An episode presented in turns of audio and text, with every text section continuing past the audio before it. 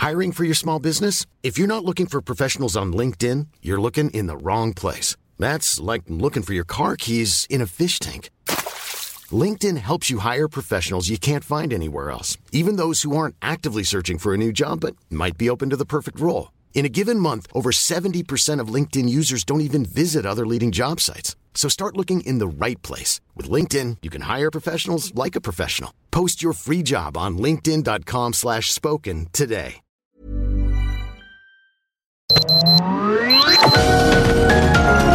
Heraldo Media Group presenta Sergio Sarmiento y Lupita Juárez. Información veraz y oportuna con un toque personal y humano. Por El Heraldo Radio, donde la H suena y ahora también se escucha.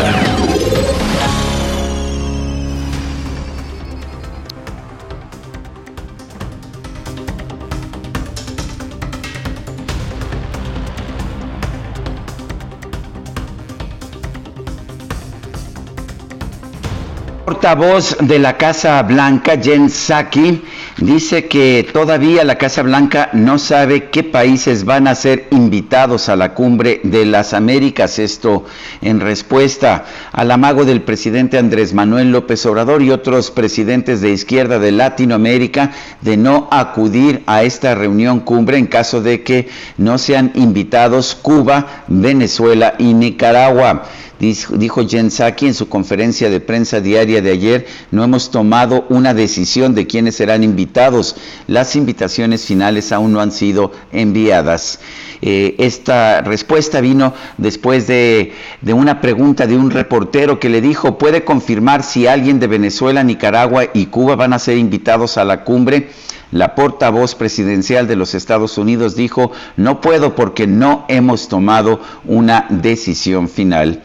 Esta respuesta de Estados Unidos se emitió horas después de que el presidente López Obrador declaró en su conferencia de prensa matutina que como forma de protesta no va a asistir a la cumbre de las Américas si Estados Unidos no invita a todos los países. Eso es lo que señaló el presidente López Obrador, quien adelantó que Marcelo Ebrard, el secretario de Relaciones Exteriores, asistiría en su lugar.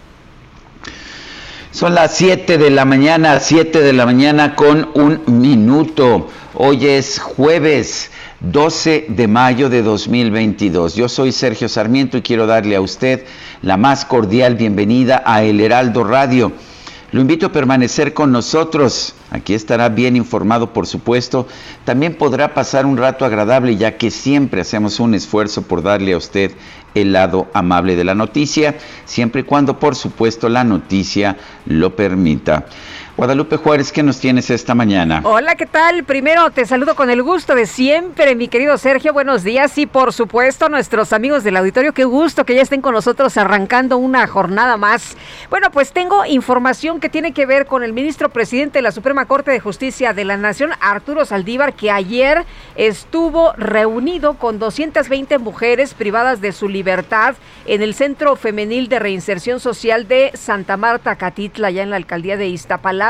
Al término de la reunión, el titular del Poder Judicial pues ofreció un mensaje para informar sobre los temas abordados con las mujeres sentenciadas y procesadas. Por cierto que estuvo Rosario Robles, la exsecretaria de Desarrollo Social, quien fue una de las que participó en este diálogo, tomó la palabra y ya nos había eh, eh, platicado aquí en este espacio, eh, conversamos con ella hace unos días justamente previo a la visita del ministro Saldívar y ella decía, bueno, yo no voy a poner mi caso, yo no voy a exponer, hablar de mi situación porque afortunadamente yo tengo pues las plataformas para hablar pero muchas mujeres no tienen esta oportunidad. Así que, bueno, entregó a Saldívar formatos para analizar temas como la prisión preventiva oficiosa y justificada, que se juzgue a las mujeres con perspectiva de género y que se atiendan los casos de mujeres que están en prisión por delitos que no cometieron ellas, por delitos que cometieron sus parejas, pero ¿quién la paga?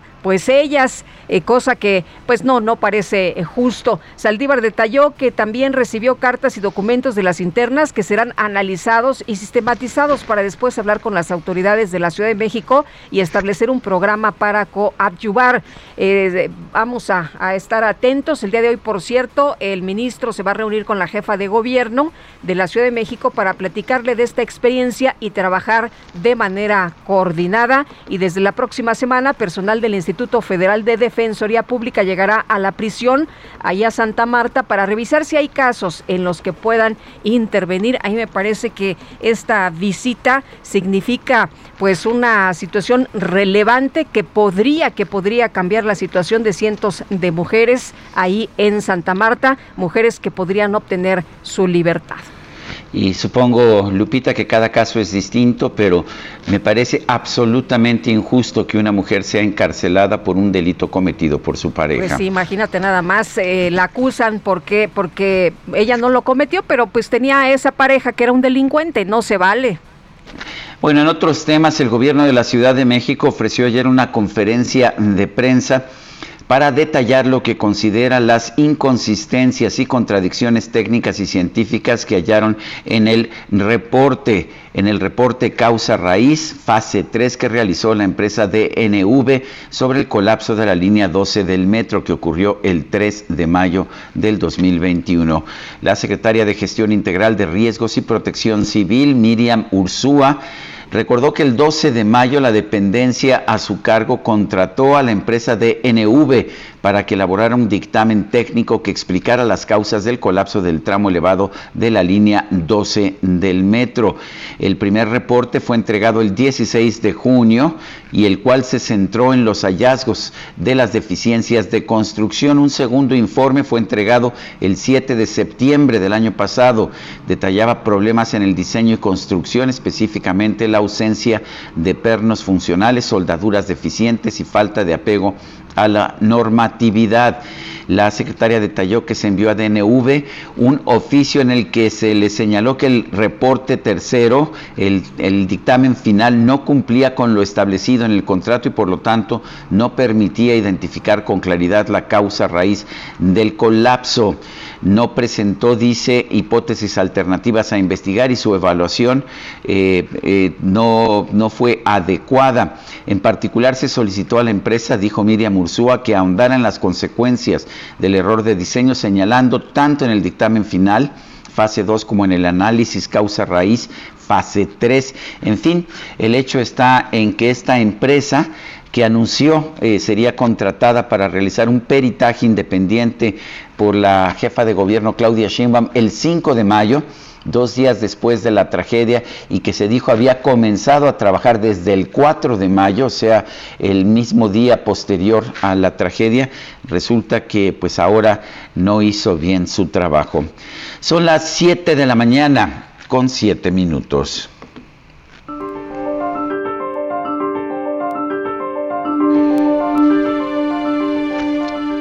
Y vamos a la frase del día. La esclavitud es robo, robo de una vida, robo del trabajo, robo de cualquier propiedad o producto. Es Kevin Bales quien hizo, quien dijo esta frase.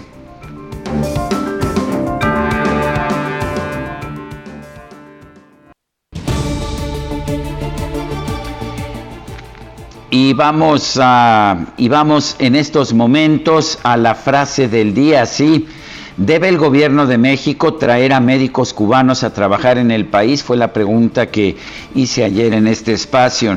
Nos dijo que sí el 3.3% de quienes respondieron, no el 96% quién sabe, 0.8%. Recibimos en total 16.942 eh, participaciones. Esta es la pregunta, la pregunta por supuesto eh, eh, del día y ya pues habíamos dado la frase mm, del día. Ahora, esta mañana ya coloqué una pregunta en mi cuenta personal de Twitter arroba Sergio Sarmiento. Gracias, mi querido DJ Kike, por estar siempre atento. La pregunta de esta mañana es la siguiente. eh, y está, como le digo, en mi cuenta personal de Twitter, arroba Sergio Sarmiento. ¿Piensa usted que la empresa noruega DNV mintió en su dictamen sobre la línea 12 del metro, como afirma el gobierno de la Ciudad de México? Sí, mintió, nos dice 3.4%, no. 93.9%, no sabemos 2.7%. En 27 minutos hemos recibido 887 votos. Las destacadas del Heraldo de México. Está con nosotros aquí en la cabina, en vivo, en directo y a todo color. Itzel González, ¿cómo estás? Muy buenos días, Itzel. Muy buenos días, Lupita, Sergio, queridos, queridas Destacalovers. Ya es jueves, ya estamos a un brinquito, a un brinquito del fin de semana. Jueves 12 de mayo del 2022. Híjole, híjole, con muchísima información. Han pasado tantas cosas, muchas novedades, muchas noticias. Muchas novedades nuevas. Muchas novedades nuevas y por supuesto que esta mañana usted va a estar aquí bien informado, así que lo invitamos a acompañarnos de aquí hasta las 10 de la mañana con toda la información y pues comenzamos rapidito con las destacadas del Heraldo de México. En primera plana, Arturo Saldívar ve abuso en prisión preventiva. En una reunión con internas del penal femenil de Santa Marta, el ministro presidente vio el drama de las mujeres en prisión país hasta 2021 con alerta de género 25% del territorio. Hay resistencia de algunos estados para sumarse al programa, acusa activista. Ciudad de México, jefa de gobierno, les promete basificación. Afirma que la federalización del sistema de salud mejorará condiciones laborales del personal de enfermería. Que por cierto, hoy es día del enfermero y la enfermera. internacional, ¿verdad? Se nos fue esa efeméride. ¿Qué pasó, Kikito? No, pues, pero aquí, de todas maneras, recordando la efeméride. Sí, claro. Un abrazo y nuestro reconocimiento, por supuesto. Estados Oaxaca arrestan a dos borregos. Fue por comer pasto en un sitio prohibido. Ah, ahora sí, como diría Jacobo, ah, caray. Pero, ¿y, los, ¿y los delincuentes? ¿Qué no es más importante agarrar eso? Ah, es que es más fácil agarrar a los borregos, mi querida Itzel. Y hasta una, una foto que vamos a compartir en Twitter de los pobrecitos borregos tras las rejas. Hijo. De los demás, pues se corre, ¿no? Sí, exactamente. Orbe, Unión Europea guardan la mascarilla. A partir del próximo lunes no será obligatorio el uso del cubrebocas en aeropuertos y aviones. Meta, Punch de un grande América empata al Puebla y lleva una ligera ventaja al Estadio Azteca.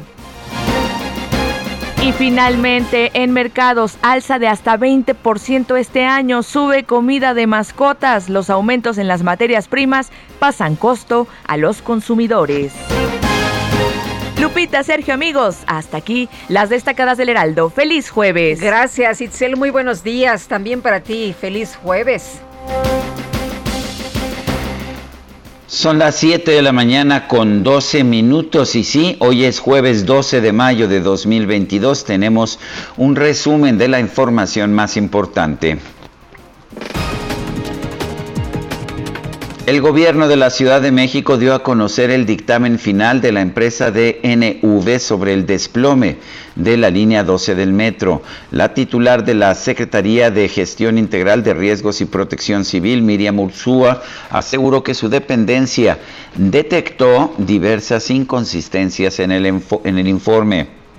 Es por estas razones que el documento de la empresa hasta el momento no ha sido considerado como aceptado formalmente por la Secretaría de Gestión Integral de Riesgo y Protección Civil, pues pese a dar respuesta a algunas de las observaciones que les hicimos, estas siguen siendo consideradas deficientes e insuficientes. Por su parte, Jesús Esteba, el titular de la Secretaría de Obras Capitalinas, señaló que, de acuerdo con el reporte de DNV, los errores en el diseño de la línea 12 del metro ocasionaron que la obra solo tuviera una vida útil de 14 años. La resistencia a la fatiga de los pernos no cumplió con las especificaciones AUSTO y aún en el escenario en el que el puente hubiera sido construido conforme a las especificaciones, se espera que los más críticos hayan fallado luego del paso de 1.25 millones de trenes o aproximadamente 14 años de operación. ¿Qué significa esto? Que la vida útil entonces era de 14 años En un comunicado, la empresa DNV aclaró que este informe fue elaborado sin la participación de expertos que pudieran tener un conflicto de interés en la investigación, como lo, como lo dijo la jefa de gobierno Claudia Sheinbaum, y reiteró que avala, avala completamente el resultado del dictamen. El dirigente de Morena en la Ciudad de México, Tomás Pliego, denunció que la oposición capitalina orquestó un montaje para sacar provecho electoral del colapso de la línea 12 del metro. No, pues ahora sí se estila cualquier problema, lo resuelven diciendo que fue un montaje, que es una, un complot, un complot que es una situación pues eh, ya sabes, Sergio, para sacar... De los enemigos, los conservadores y los traidores a la patria. No, bueno, bueno, pues si ahí ya tienen su machote para cualquier declaración o para cualquier señalamiento.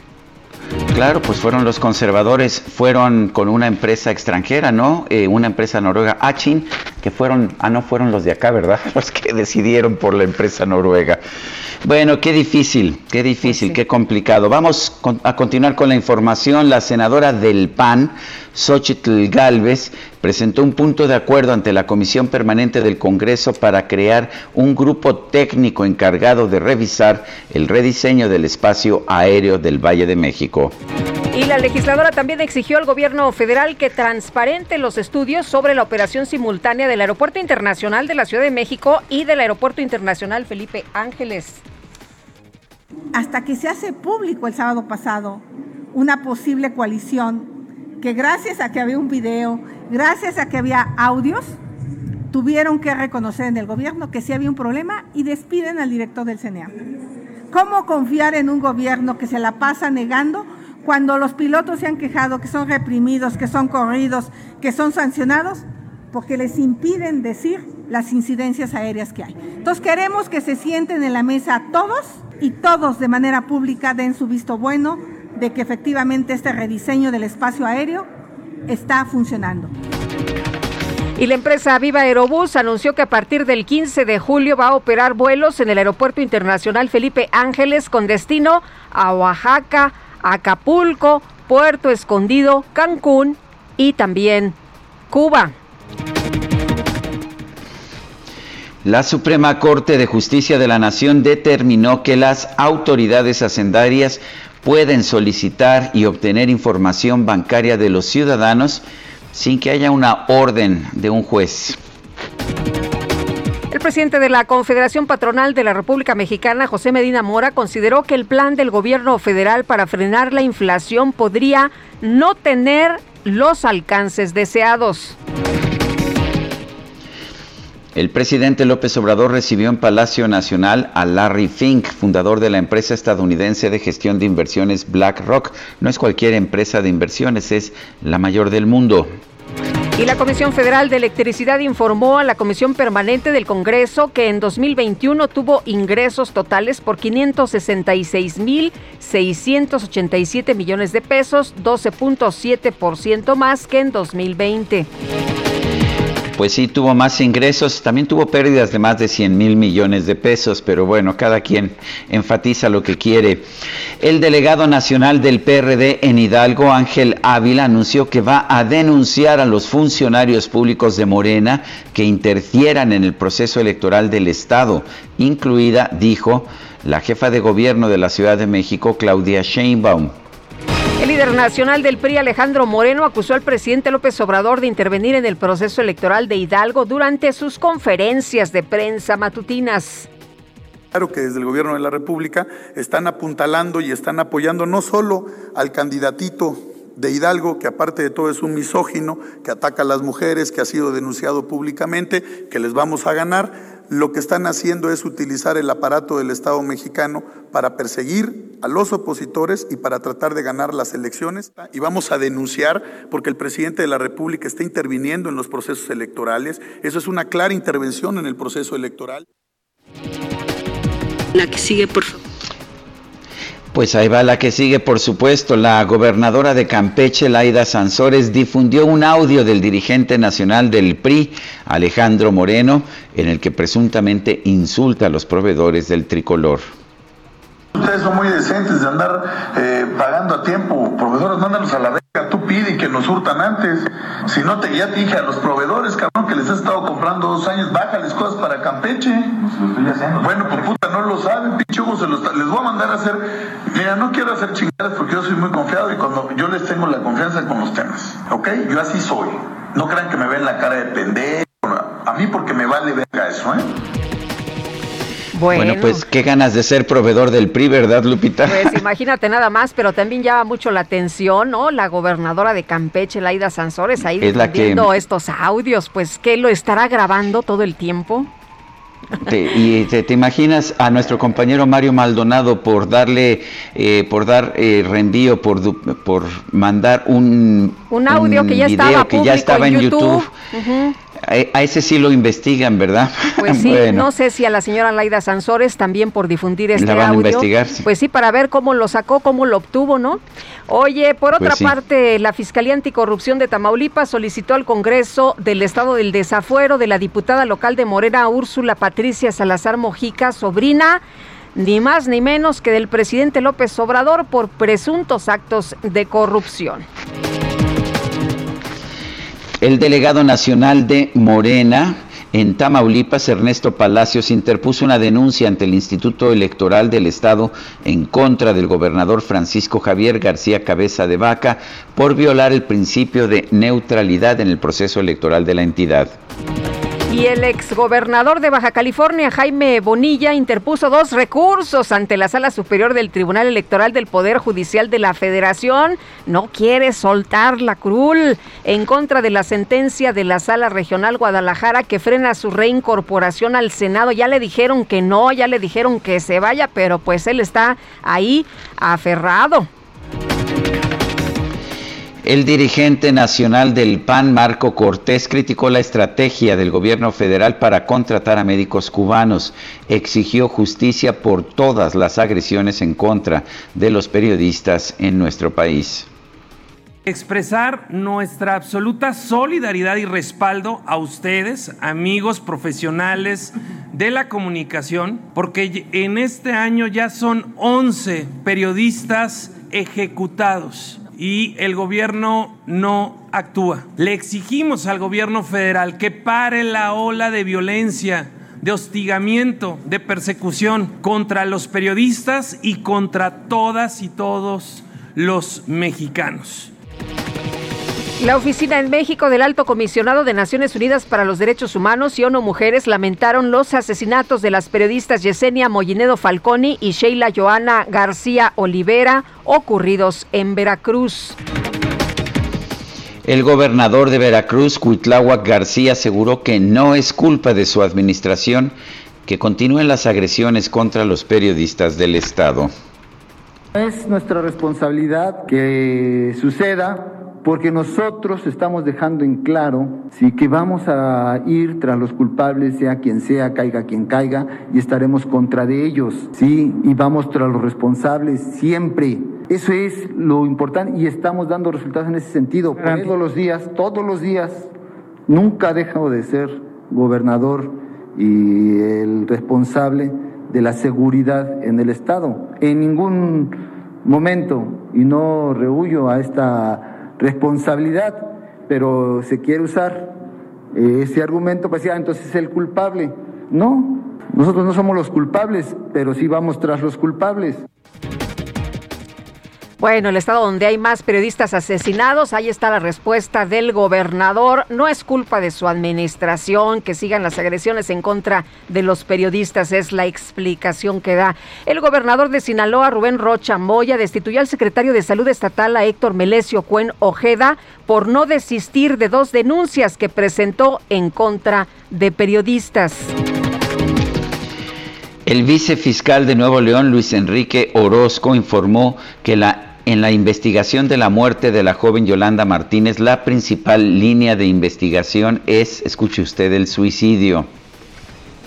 Se ha hecho un análisis eh, inicial, pormenorizado, no es concluyente, pero eh, hasta el momento informarles que se ha solidificado, consolidado de mayor manera la línea de investigación orientada a un suicidio.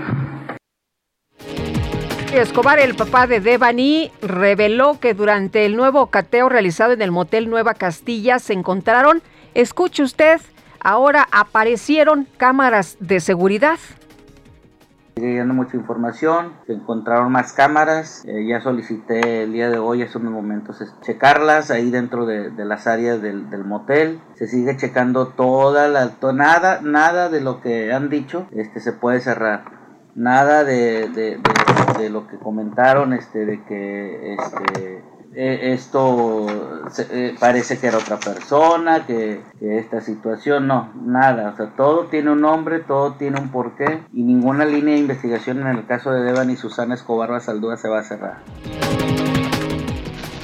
Bueno, pues ah, hasta aquí la, el resumen de la información más importante. Son las 7 de la mañana con 24 minutos. Guadalupe Juárez y Sergio Sarmiento estamos en el Heraldo Radio. Vamos a una pausa y regresamos.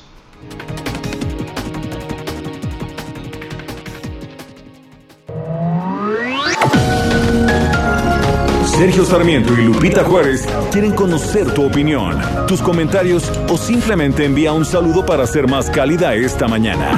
Envía tus mensajes al WhatsApp 5520 109647.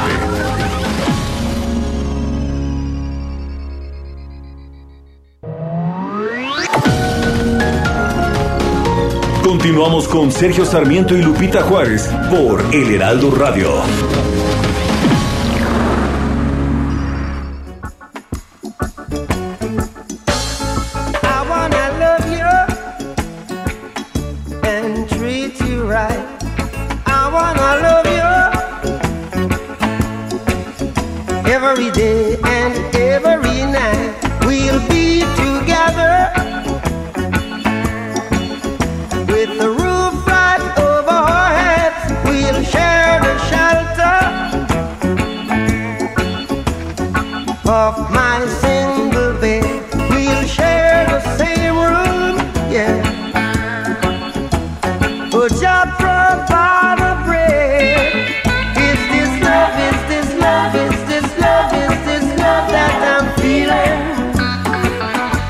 Es esto, es esto, amor, es lo que nos canta Bob Marley.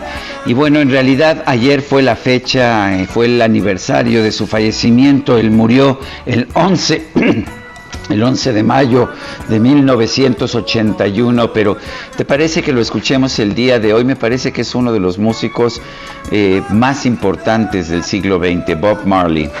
Pues me gusta, me gusta mucho la idea, me gusta él, me gusta su música y bueno, una mañana para disfrutarlo, por supuesto.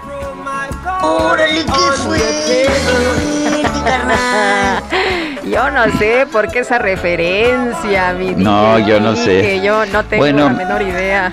Él, él defendía el consumo de la marihuana, este, eso tenemos que señalarlo. Y bueno, pues ah, fue también un músico muy exitoso.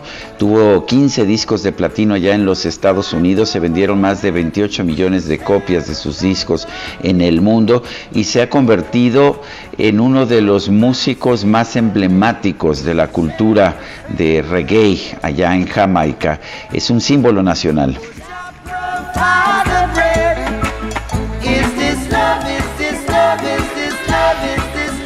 Vamos con los mensajes de nuestro público, Vamos Guadalupe. con los mensajes, por supuesto, y aquí todo el mundo cantando, ya sabes, se saben la letra, aunque aquí este la cantan en español, fíjate.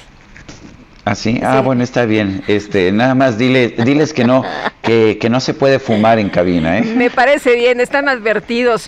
Oye, nos dice Rox, buenos días. En todo Oaxaca, el 97% estamos con el presidente. Ah, caray. Ah, caray. El 97. 97% estamos con el presidente Andrés Manuel López Obrador y en el Istmo de Tehuantepec, el 100% nuestro apoyo para él. Saludos.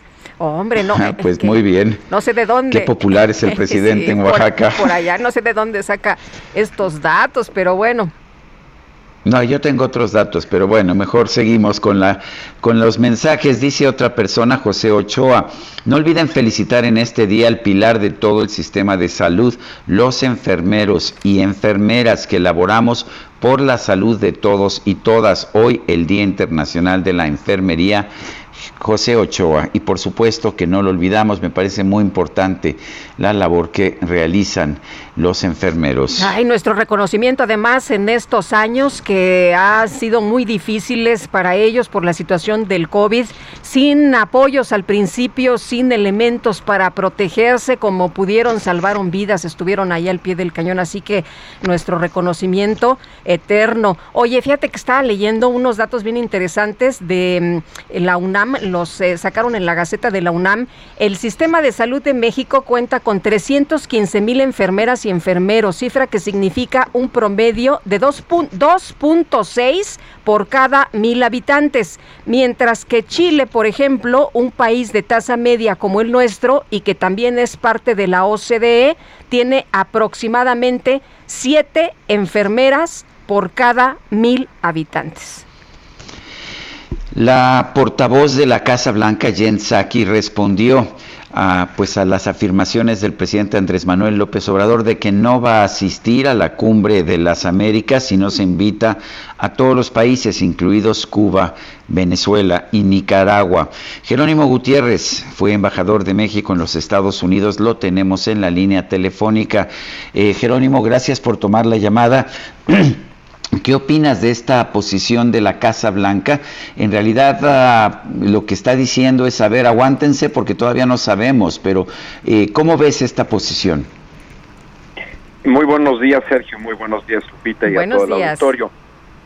Me parece que la administración Biden es, un, es una administración, Sergio, que creo que tiene formas diplomáticas muy cuidadas, y eso es bueno. Pero no por ello eh, quiere decir que este tema no es importante. Yo hasta donde advierto, existe mucha irritación y preocupación en círculos de Washington respecto a cómo se está desenvolviendo este tema de la cumbre. Eh, por un lado, yo veo positivo, y eso lo digo con toda transparencia, que el presidente López Obrador haya eh, planteado directamente al presidente Biden su punto de vista en la llamada de, hace unos días, del 29 de abril. En mi experiencia es útil la política de no sorpresas en la relación bilateral con Estados Unidos. Pero habiendo dicho esto, pensar que no es una decisión que, que pueda tener implicaciones, que no sea importante en la relación, me parece que sí hay, hay un gran reto. Me parece que sería ingenuo verlo así.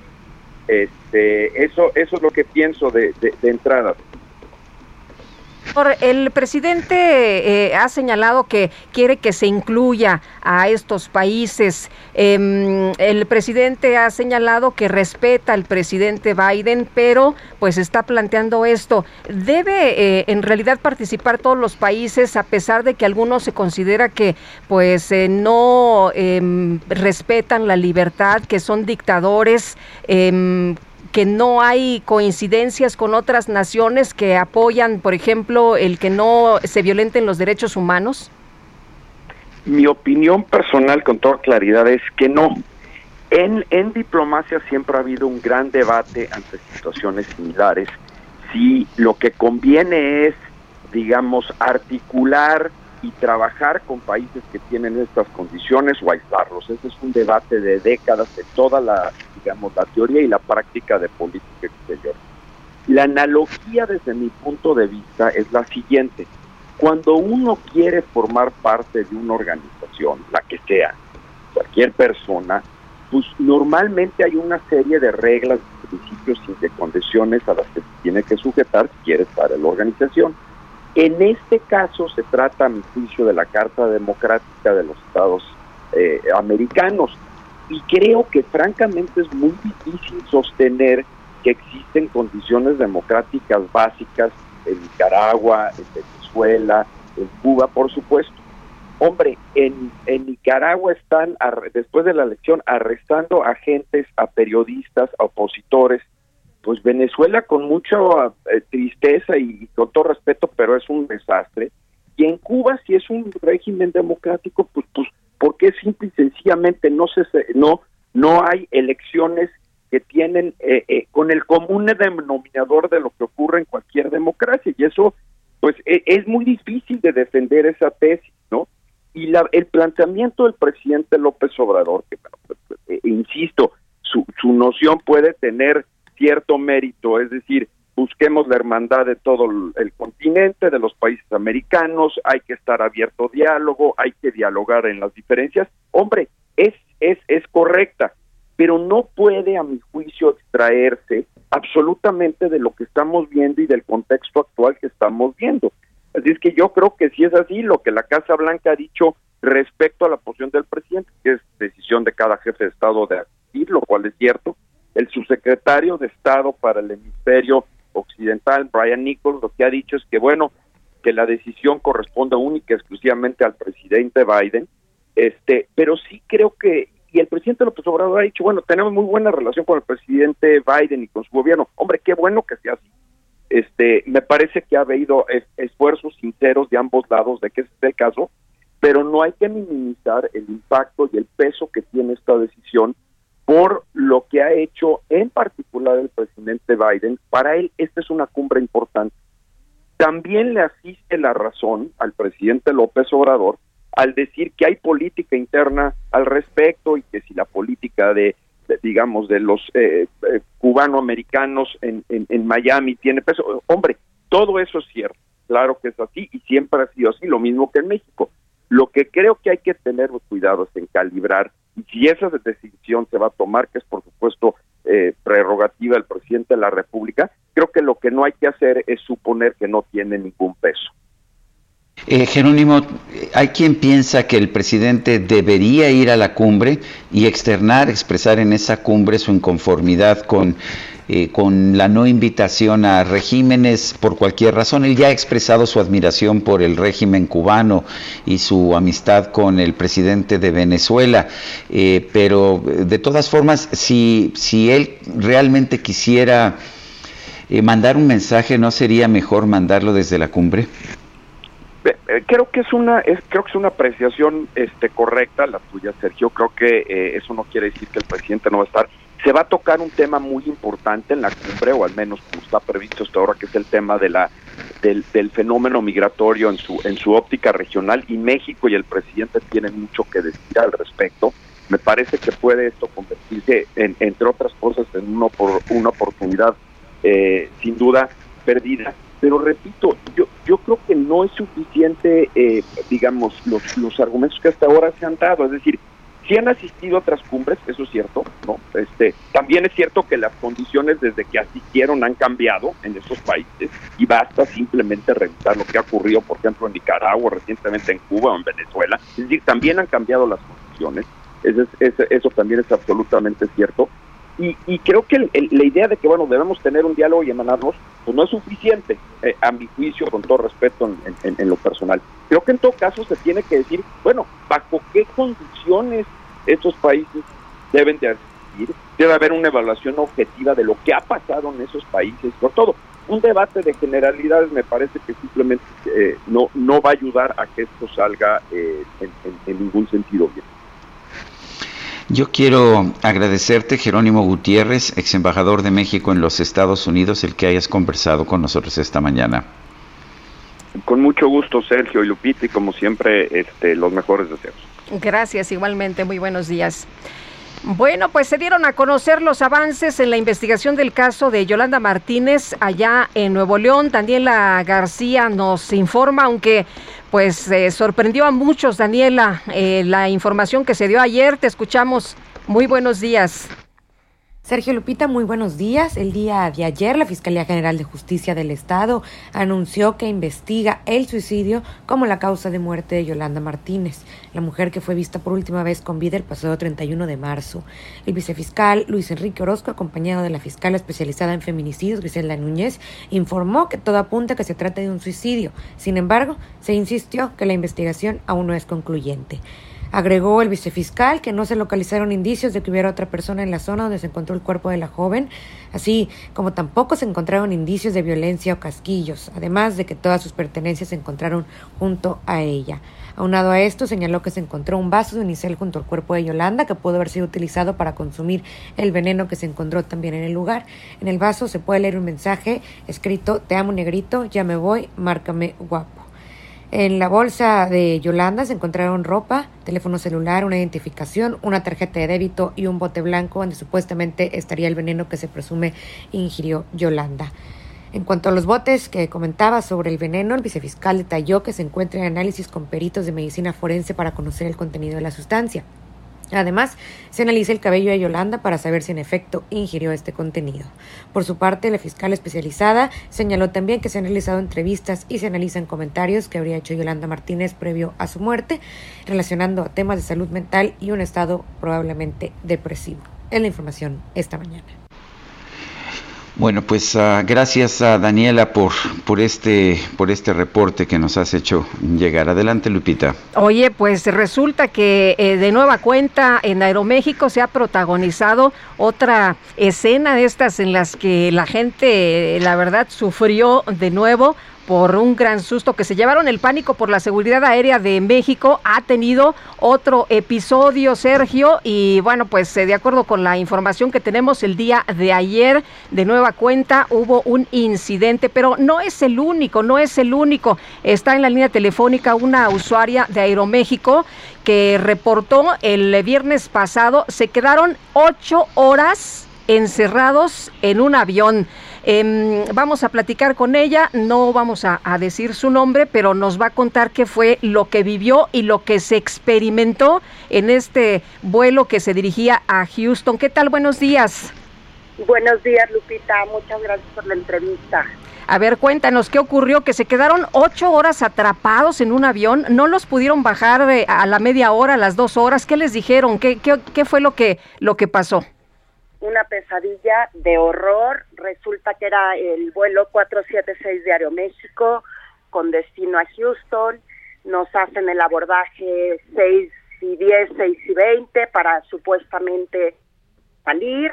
Nos suben al avión, nos tienen un, una hora sin poder despegar y nos dicen que como había habido mal clima, que las lluvias, que había habido una tormenta, teníamos que esperar un poco, pero que íbamos a despegar.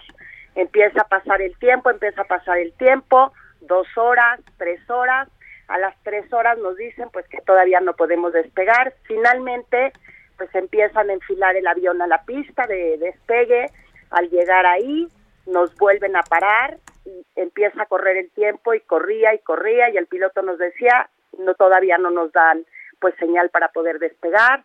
Finalmente, ocho horas nos tienen adentro del avión sin despegar, sin movernos en la pista, la gente desesperada, ya no sabían si era un secuestro, si era pues que algo estaba pasando, que venía alguna persona dentro del avión y por algo nos tenían ahí sin movernos.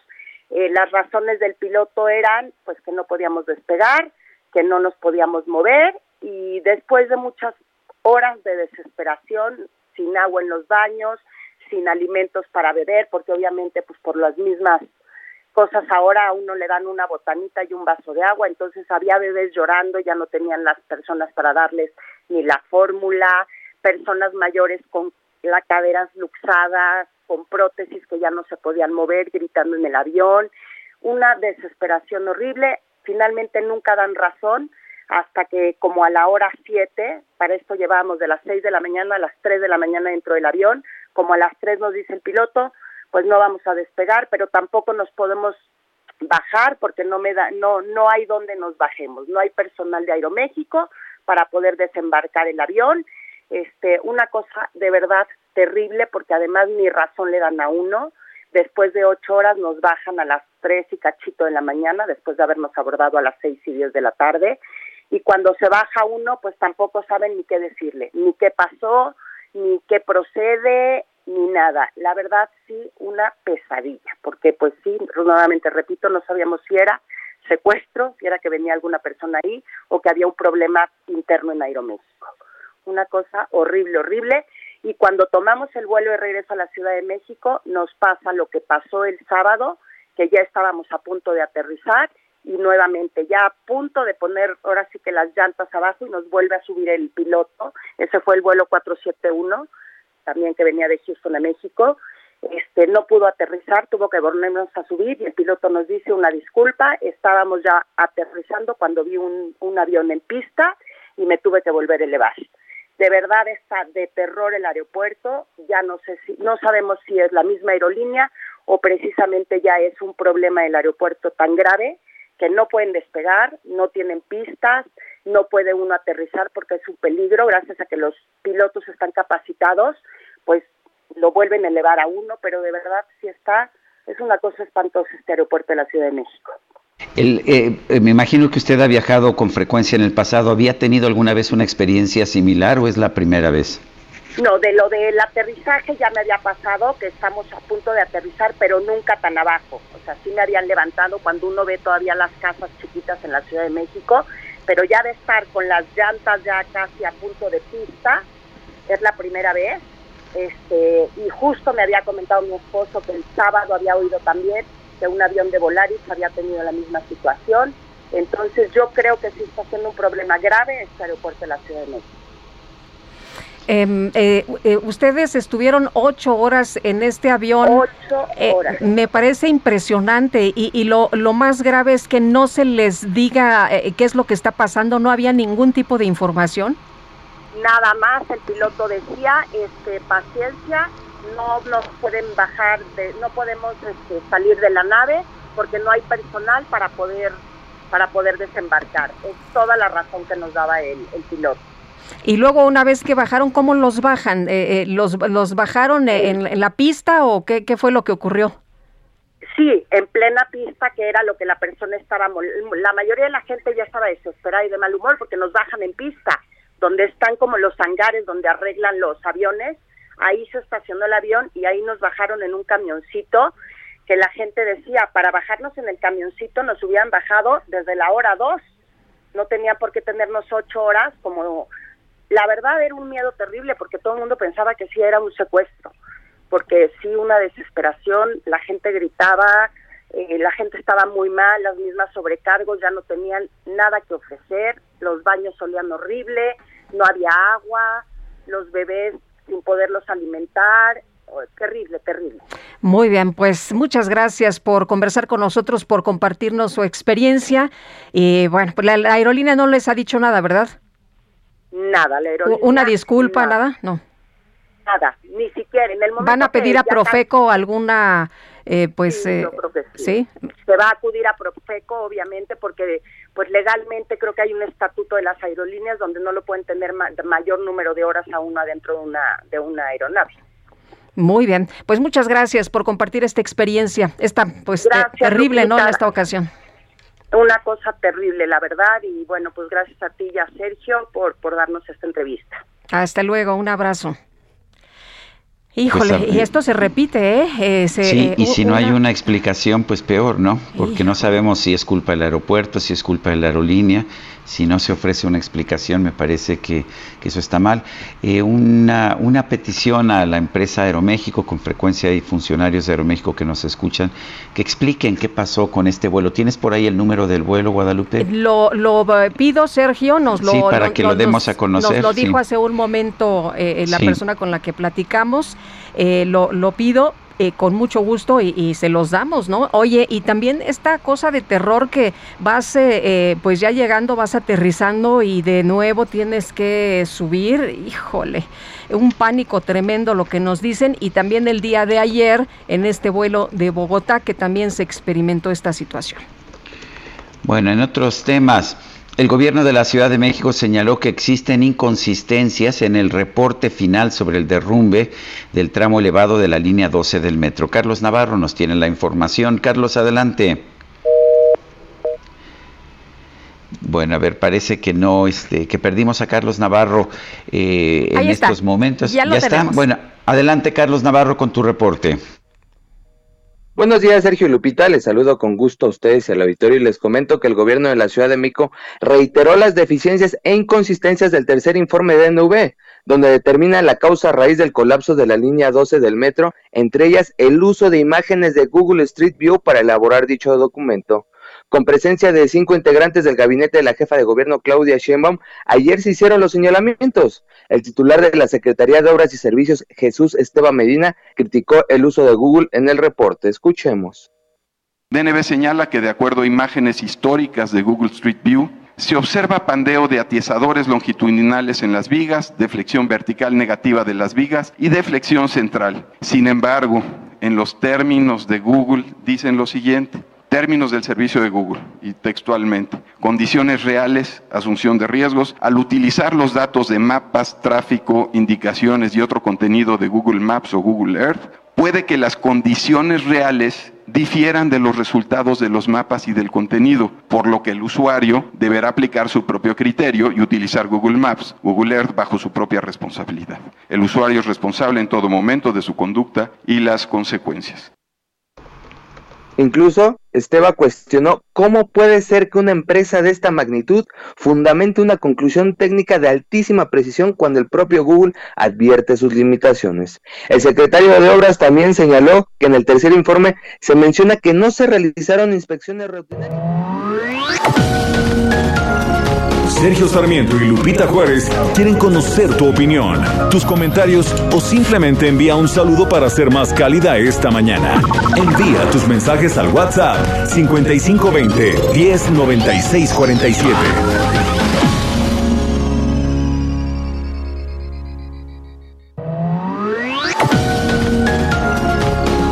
Continuamos con Sergio Sarmiento y Lupita Juárez por El Heraldo Radio.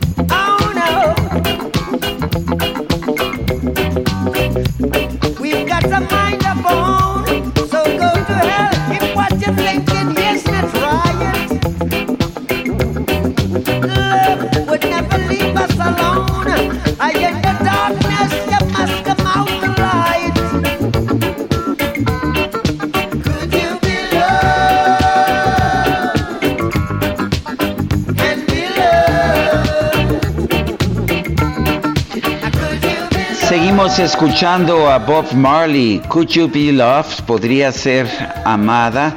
Eso es lo que nos canta en esta ocasión. Ayer fue el aniversario luctuoso de este músico jamaicano, que es la forma correcta en español de decir el gentilicio jamaicano, quien falleció el 11 de mayo de 1981.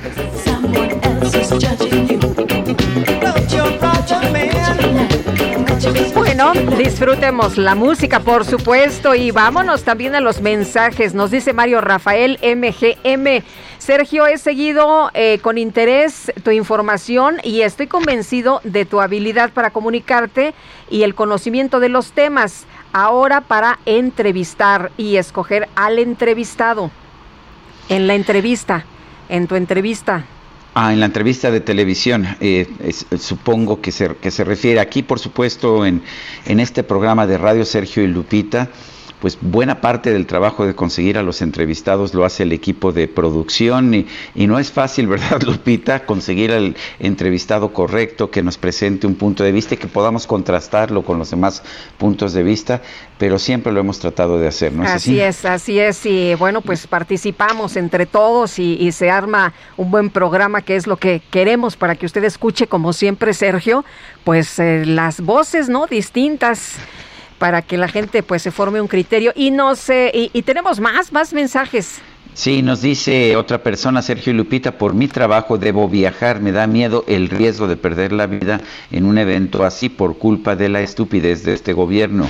Es Margarita quien lo dice. Dago Barrón, con respecto al aeropuerto de la Ciudad de México, que no se olviden nada más que esta reprogramación la hizo nuestro flamante gobierno actual. No había habido tantos incidentes hasta que se hizo el rediseño de pues de, de cómo debería convivir el AIFA con el Aeropuerto Internacional de la Ciudad de México.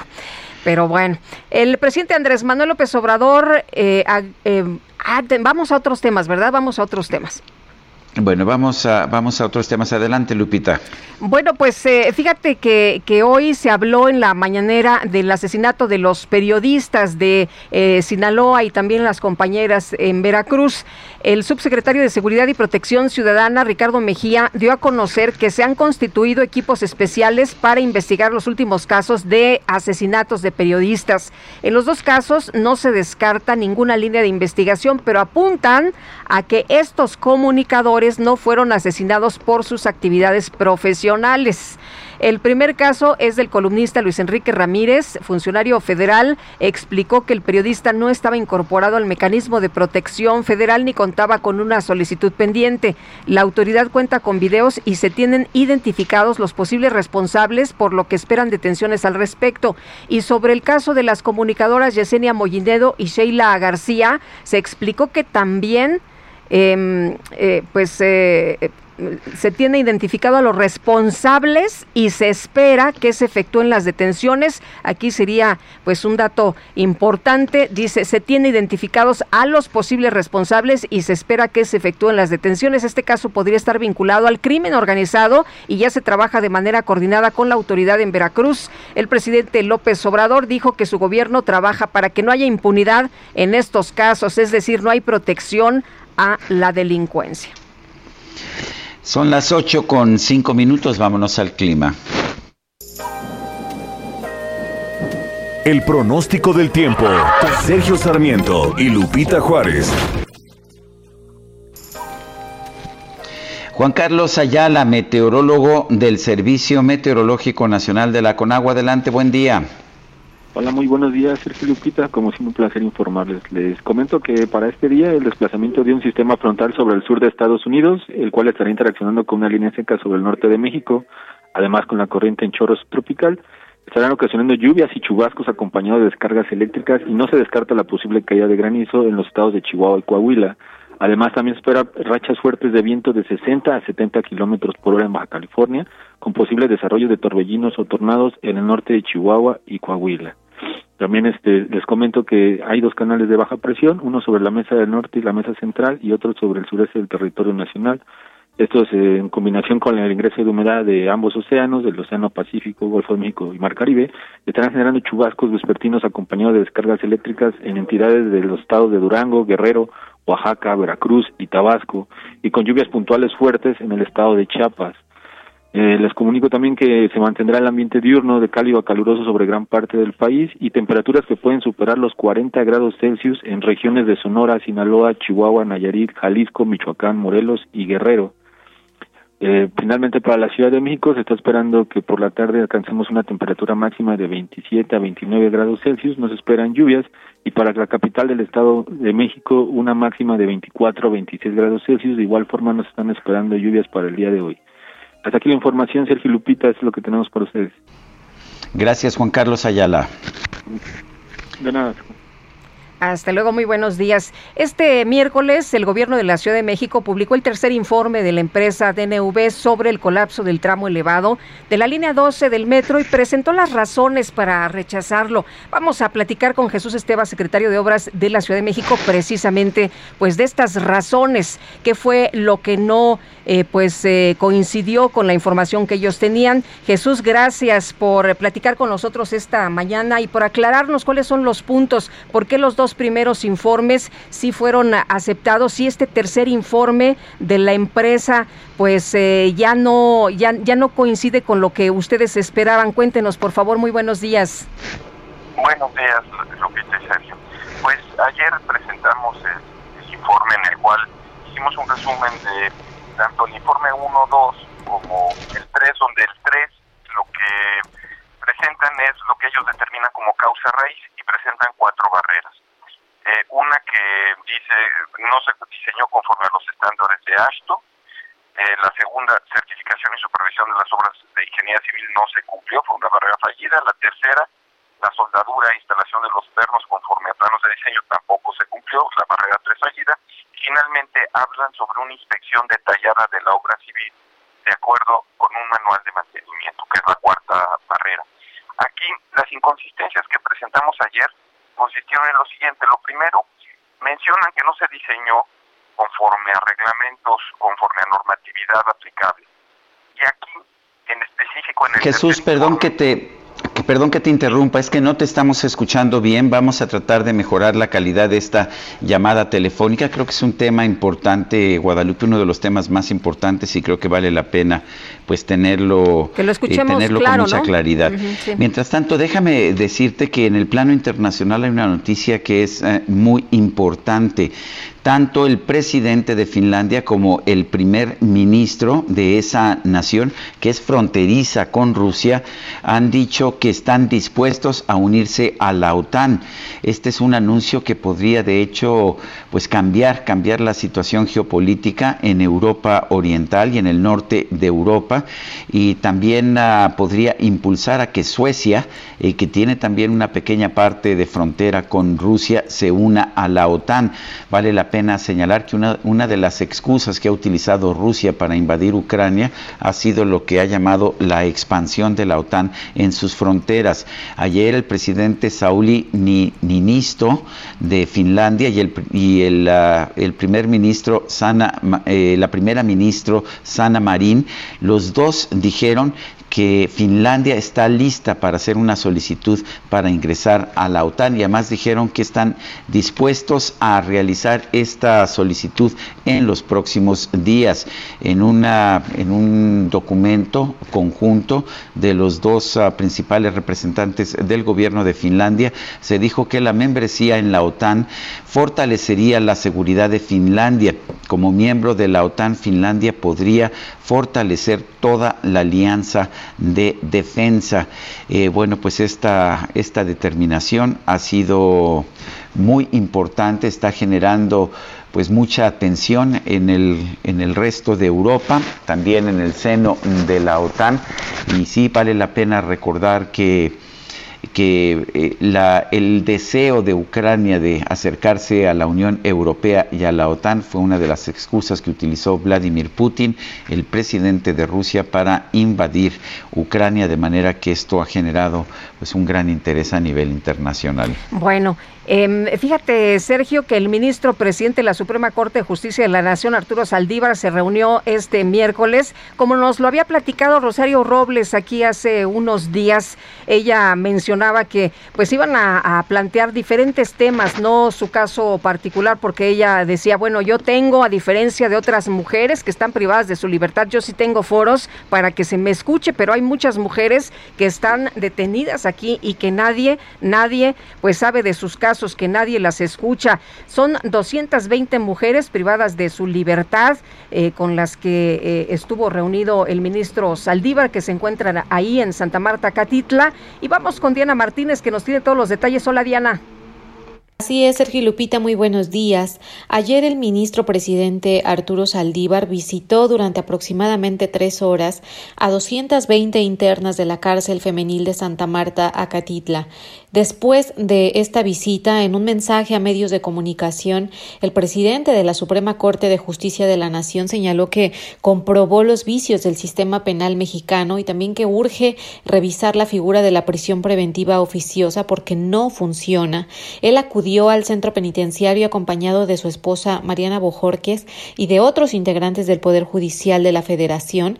Tras escuchar a las mujeres en el área de visita familiar, criticó durante este mensaje que, que dio a medios de comunicación que las personas puedan estar 15 años eh, sin recibir sentencia. También hizo referencia a los delitos fabricados, a las violaciones al debido proceso y a las fallas de los ministerios públicos fiscalías, policías y de jueces. Él calificó eh, todos los casos planteados por, las, por estas internas como tristes, conmovedores y dramáticos.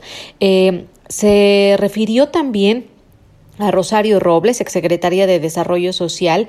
Ella eh, fue una de las que eh, una de las mujeres que participaron en esta en esta reunión.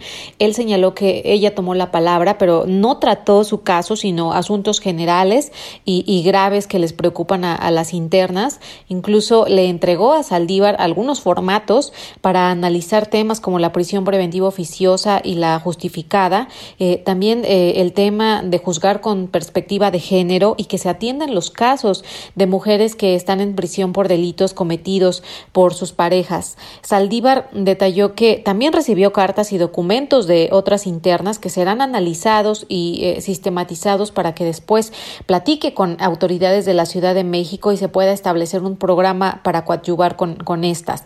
Este jueves eh, él se va a reunir con la jefa de gobierno de la Ciudad de México, Claudia Sheinbaum, para platicarle su experiencia en el centro carcelario y trabajar de forma coordinada y a partir de la próxima semana eh, los integrantes del Instituto Federal de Defensoría Pública acudirán a, a esta prisión femenil para revisar si hay casos en los que puedan intervenir.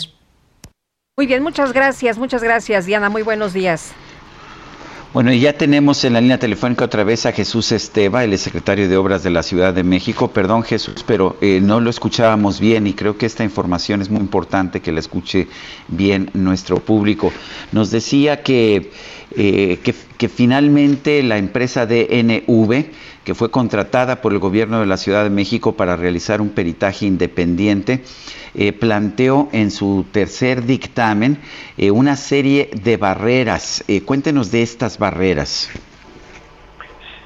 Sí, pues a ver, mencionó cuatro barreras. La primera, que no se cumplió con un diseño conforme a la normatividad que se debía de aplicar. La segunda, que no se certificó ni se supervisó la obra como debía de hacerse.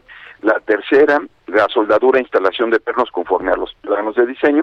Y finalmente una cuarta, donde habla de una inspección detallada de acuerdo a un manual de mantenimiento.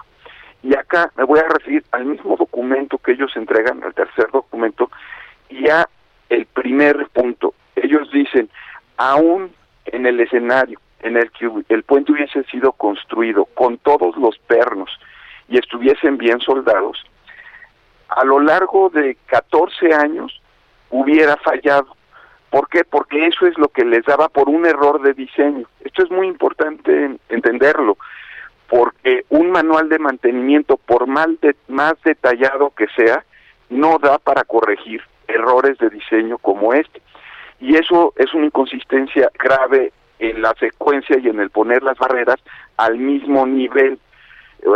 Pernos que están embebidos en el concreto, que no se pueden inspeccionar visualmente, pues no se pueden ni siquiera corregir, aun si estuvieran todos, por un error de diseño que daba para 14 años. Eso es lo que ellos mismos dicen.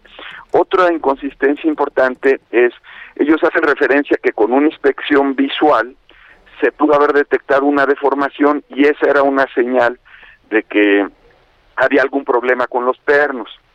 Sin embargo, en el informe 2 de DNB hablan de que esas deformaciones no son detectables desde el punto de vista visual. Y en el tercero, a partir de fotos de Google, que además hacen un acercamiento, y el propio Google reconoce que no son, eh, en sus términos de referencia, reconoce términos de servicio que tienen limitaciones, utilizan eso para eh, confirmar que desde el desde piso podía haberse detectado esa deformación. Entonces, otra inconsistencia. En el 2 dicen que no se podía detectar visualmente y en el 3 dicen que la inspección pudo haber sido un elemento para dar información. Eh, adicionalmente, hablan de que la deformación que ellos calculan a partir de estas fotos es del orden de 6.7 centímetros. El reglamento de construcciones del Distrito Federal para esa longitud establece que pudiera ser hasta de 11.7 centímetros, es decir, aún habiendo medido esa deformación y que hubiera sido detectable, no era un elemento que determinara que fuese de alto riesgo. Y finalmente dicen, no seguiste unas inspecciones, no, no llevaste a cabo inspecciones, que sí se llevaron a cabo, por otro lado reconocen que se les entregaron las de 2019 y 2020, pero dice, no entregaste inspecciones conforme el manual, y ellos mismos reconocen que el manual hay que revisarlo porque no aclara el tipo de inspección, porque no aclara qué escenarios se miden en las deflexiones, porque no identifica los valores de las deflexiones que representan ya una situación de alto riesgo. Todas estas inconsistencias son las que ayer se comentaron, se publicaron, desde hace cinco meses se estaban haciendo observaciones al borrador y pues ahora eh, pues ya se, se informaron. Eh, esto significa que cuando se asegura que no se cuenta con registros de mantenimiento o reparación de los componentes de concreto eh, o metálicos que se utilizaron en la ingeniería civil, eh, esto es falso, lo que subraya la compañía, y también esta evidencia es distinta en el informe 2 que en el informe 3, de que era visible desde nivel de calle, por lo que podría haber sido detectada en una inspección visual. Así es, eh, eh, ayer lo presentamos, inclusive hacemos referencia a la hoja, al párrafo en el que vienen los comentarios o viene lo que dice la empresa. En el informe 2 dice que esas deformaciones no eran visibles eh, en una inspección visual. Y en el informe 3 hace referencia a que se podían haber detectado con fotos de Google View o de Google Street. visible en fotografías adquiridas desde nivel de calle, ¿no? Es lo que dice. Exacto, a nivel de calle, pero que luego hay que hacer acercamientos, etcétera, pues no es eso y además de unas fotos que el propio Google Street dice no puedes utilizarlas o bajo tu responsabilidad las utilizas dado que tienen limitaciones importantes. Para mediciones de alta precisión, pues no se puede utilizar eso como referencia.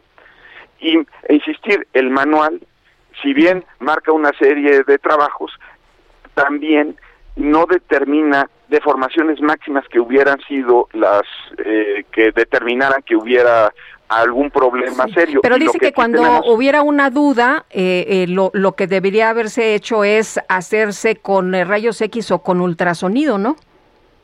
Sí, pero eso no da para encontrar algo que está este que faltó o que no tiene la soldadura adecuada dentro del concreto. Nadie se va a imaginar primero que faltan pernos, pero suponiendo que hubiesen estado todos los pernos, nadie se va a imaginar que tienen un error de diseño y que esos pernos van a durar 14 años.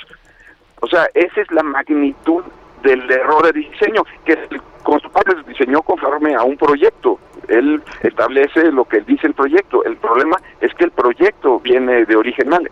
Ante errores de proyecto es prácticamente imposible detectarlos con inspecciones por más detalladas que sean. Y, eso, y eso es importante. Jesús, lo que yo veo en el dictamen es que sí, que sí se establece que hay este problema de originación, que no se pusieron bien los pernos, que no había pernos suficientes, eh, pero también lo que señala es que hubo problemas posteriores de revisión y de mantenimiento. Ahora, la impresión que, que, con la que quedamos muchos que no somos especialistas en el campo de la ingeniería civil es que el gobierno de la Ciudad de México estaba muy contento con el dictamen siempre y cuando se le echara la culpa a quienes construyeron que significa pues el rival de la, de la jefa de gobierno en la carrera presidencial, el secretario de Relaciones Exteriores Marcelo Ebrard, pero que en el momento en que se planteó siquiera algún tipo de responsabilidad en los gobiernos posteriores, entonces ya no se quiso aceptar este peritaje independiente con una empresa que la propia jefa de gobierno escogió y que dijo el 5 de mayo del 2021, pues que era la mejor y que era la empresa ideal para llevar a cabo esta investigación. Sí, no, desde el punto de vista técnico, que es al que así me corresponde, eh, no, no es así. En realidad nosotros lo que estamos marcando son las inconsistencias y no es que se quisiese un, un dictamen que no dijese que, que faltaban inspecciones, las inspecciones se hicieron. El, el propio DNB reconoce que se le entregaron la de 2019 y la de 2020. Eh, es una cuestión más de fondo, de y además es muy importante tener esta cuestión de fondo establecida porque depende de eso el reforzamiento. Es decir, si nosotros nos vamos a que era una cuestión eh, menor, donde por falta de pernos este, se, se generaban deformaciones y solamente por eso eh, había que corregir, nos estaríamos haciendo un reforzamiento muy distinto al que estamos llevando a cabo actualmente. Es más, y eso también es muy importante transmitirlo a la ciudadanía.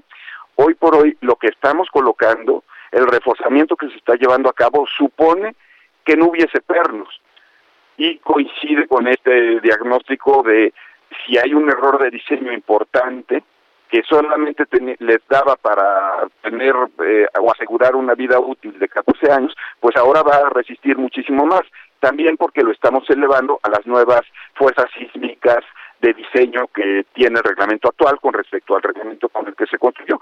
Pero no, nosotros desde el punto de vista técnico no lo vemos así, lo vemos muy objetivo. Afortunadamente en ingeniería es una cuestión de cifras, de números, eh, que todo se puede comprobar y es con base en ello que hacemos el reforzamiento que estamos planteando actualmente, que es además lo que más importa para la ciudadanía, que quede una línea segura y eso tiene que ver con la verdad técnica, la verdad de fondo, que son errores de diseño. Y errores de diseño que prácticamente es imposible detectar a partir de inspecciones eh, como venían planteadas, ¿no? Aún en un manual que el propio DNB indica que está deficiente. Esa es la parte que generó, pues, eh, observaciones por parte del gobierno y por lo cual, pues, nunca se aceptó ese ese informe, pero no porque la pusiera en, una condición de, de, pleito con alguien más. No, desde el punto de vista técnico no no es así. Y por eso también estamos procediendo al reforzamiento que, que estamos haciendo. Pues Jesús Esteban, muchas gracias por conversar con nosotros esta mañana. Muy buenos días. Hiring for your small business? If you're not looking for professionals on LinkedIn, you're looking in the wrong place. That's like looking for your car keys in a fish tank. LinkedIn helps you hire professionals you can't find anywhere else, even those who aren't actively searching for a new job but might be open to the perfect role. In a given month, over 70% of LinkedIn users don't even visit other leading job sites. So start looking in the right place. With LinkedIn, you can hire professionals like a professional. Post your free job on linkedin.com slash spoken today. Muy buenos días y sigo atento para proporcionar Gracias. información. De hecho, vale, vale la pena señalar que en la página, en el portal del Gobierno de la Ciudad de México está el informe de DNV y todas, eh, toda la presentación con todas estas observaciones que ustedes están haciendo. ¿No es así, Jesús? Así es, así es, está el link desde el inicio, está el link con toda la información de, de, transparencia de la línea 12, con las bitácoras de mantenimiento. Fíjense, aquí hay otra cosa que, que no se ha mencionado.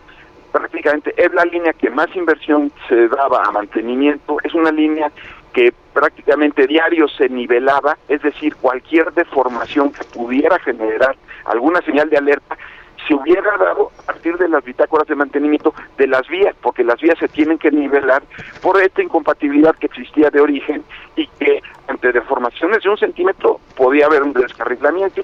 De ahí el, bueno. la nivelación intensiva que tenía la, la, vía, ¿no? Que también es un elemento que se mencionó con, con DNB. Claro. Gracias, Jesús Esteba. Vamos, eh, vamos, a, vamos a una pausa nosotros y regresamos. Sergio Sarmiento y Lupita Juárez quieren conocer tu opinión, tus comentarios o simplemente envía un saludo para ser más cálida esta mañana. Envía tus mensajes al WhatsApp 5520 109647.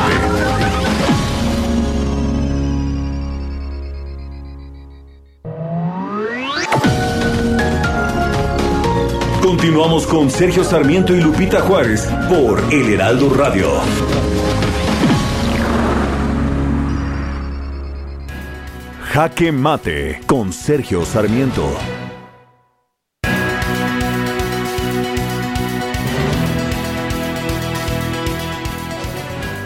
Hay temas que deben ser resueltos por los especialistas y bueno, esto es algo que debemos tomar en consideración al considerar el tema de la línea 12 del metro. Son los especialistas los que nos pueden decir dónde están las fallas y por esa misma razón la jefa de gobierno de la Ciudad de México decidió el 5 de mayo del 2021 contratar a una empresa extranjera, una empresa noruega DNV para analizar las razones, la causa raíz del desplome de la línea 12 del metro, porque fue un accidente que dejó 26 muertos y que dejó muy, muy herida la sensibilidad de los ciudadanos de, de esta capital de la República. Nadie obligó a Claudia Sheinbaum a escoger a esta empresa.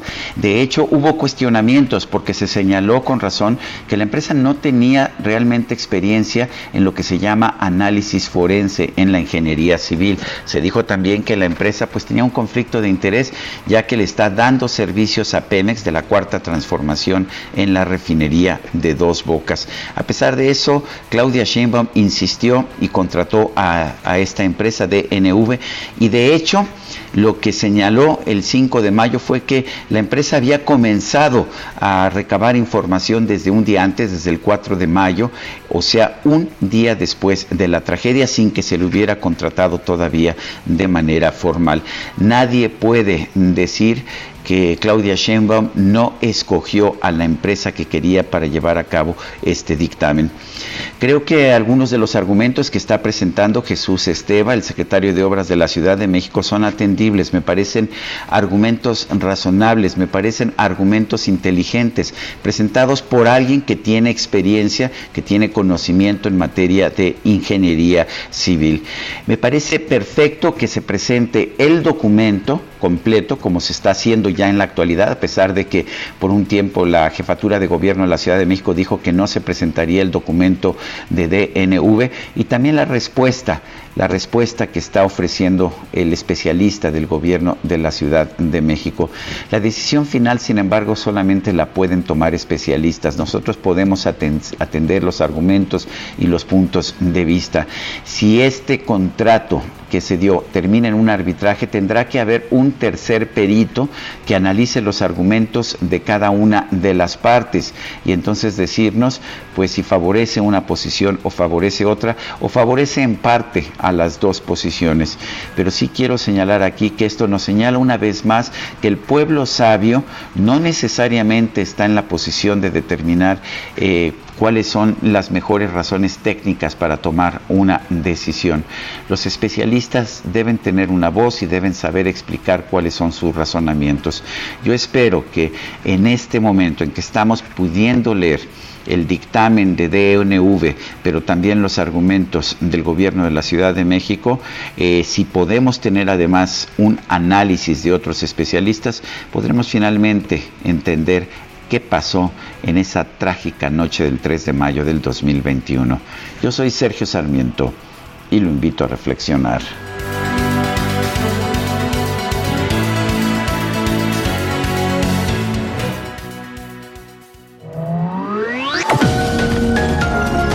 Sergio Sarmiento tu opinión es importante.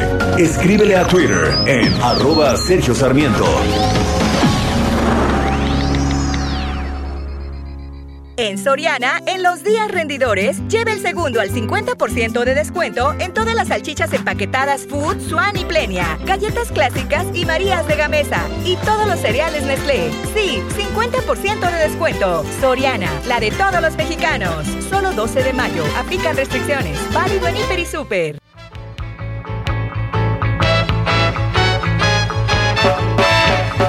Buffalo soldier, dread like a rasta. It was a buffalo soldier in the heart of America, stolen from Africa, brought to America, fighting an arrival, fighting for survival.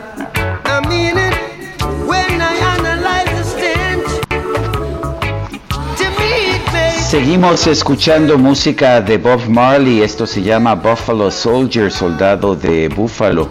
Seguimos, uh, pues, seguimos escuchando esto y lo hacemos uh, con mucho gusto, eh, a pesar de que es un aniversario luctuoso. Ayer fue aniversario del fallecimiento de Bob Marley.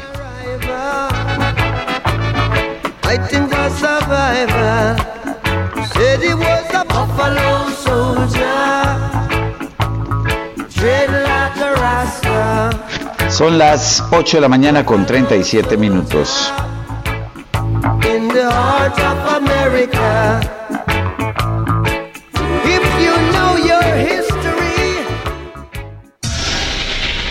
El Químico Guerra con Sergio Sarmiento y Lupita Juárez. Químico Guerra, ¿cómo te va? Buenos días. Hola, Sergio Lupita. ¿Qué nos cuentas esta mañana? Pues dice que se llevó a cabo esta semana en Rotterdam, en Holanda, el World Hydrogen Summit, la cumbre mundial de hidrógeno, con una peculiaridad, fíjense, los principales patrocinadores de este cumbre de hidrógeno fueron Shell y BP, British Petroleum, dos de las más grandes empresas petroleras del mundo, junto con el grupo saudita Aramco, el, productor de el petróleo árabe son los que patrocinaron esta, esta cumbre de hidrógeno. Comentó Lisa Montanari de Shell, Países Bajos, el hidrógeno es la navaja suiza de la transición energética, refiriéndose a que ya, ya saben que consideramos siempre a las navajas suizas como la reina, ¿no? las más, la más exactas. Bueno, pues el hidrógeno es la navaja suiza de la transición energética, según Lisa Montanari. Shell dio a conocer, dice, que está activo con una nueva división del negocio destinada a la construcción de máquinas electrolizadoras que separan el hidrógeno H2 de la molécula de agua, H2O. La crisis del gas natural en Europa y luego la guerra de Ucrania son un acelerador importante para salir de la dependencia del petróleo y del gas, apuntó la mayoría de los analistas que acudieron a esta cumbre del hidrógeno. Se dio a conocer la construcción de un electrolizador de 200 megawatts en el puerto de Rotterdam que abastecerá de hidrógeno a 2.300 camiones por día. Este electrolizador funcionará con electricidad proveniente de un parque eólico del Mar del Norte que fue inaugurado en 2020, dándole este carácter del hidrógeno verde, es el hidrógeno que se produce con energías renovables. Se presentaron los casos de la producción de acero, por ejemplo, utilizando hidrógeno en lugar de carbón. ArcelorMittal, el gigante de la cirugía, dio a conocer un programa de inversión inicial, fíjense, Sergio Lupita, de 800 millones de euros para que su planta en Asturias, en España, funcione con hidrógeno verde, convirtiéndose en el complejo de hidrógeno verde más grande del mundo. La producción iniciará en 2025, dentro de dos años y medio. El proyecto es escalable y pretende llegar a una inversión total de 8 mil millones de euros. Los planes pasan por instalar 9.5 gigawatts de capacidad de electricidad fotovoltaica y 7.4 gigawatts de potencia de electrólisis para el 2030. Eh, o sea, instalar eh, paneles solares que van a alimentar precisamente a la electrolizadora. Para 2026, o sea, dentro de dos años y medio, el objetivo es producir 200 mil toneladas de hidrógeno día y en 2030 elevar la cifra hasta 330 mil toneladas. Estamos hablando ya, Sergio Lupita, de una realidad eh, para Thierry Leper, que es presidente de la plataforma HiDeal, que es un consorcio europeo que integra a 30 grandes compañías.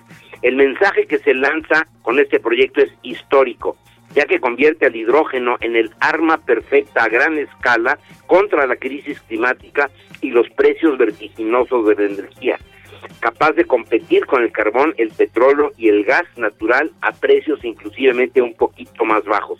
Este es el futuro ya está aquí esto del hidrógeno que mucha gente cuando yo lo platico pues lo ve como algo totalmente lejano, ¿no? Que aquí en México no va a encontrar aplicación. Pues claro que sí, lo va a tener después de que pasemos este periodo de retroceso que tenemos, pero seguramente México deberá entrar porque tenemos mucho sol y tenemos mucho mar y tenemos eh, la capacidad para producir hidrógeno verde en grandes cantidades. Ya, nada más nos falta aprovechar, ¿no?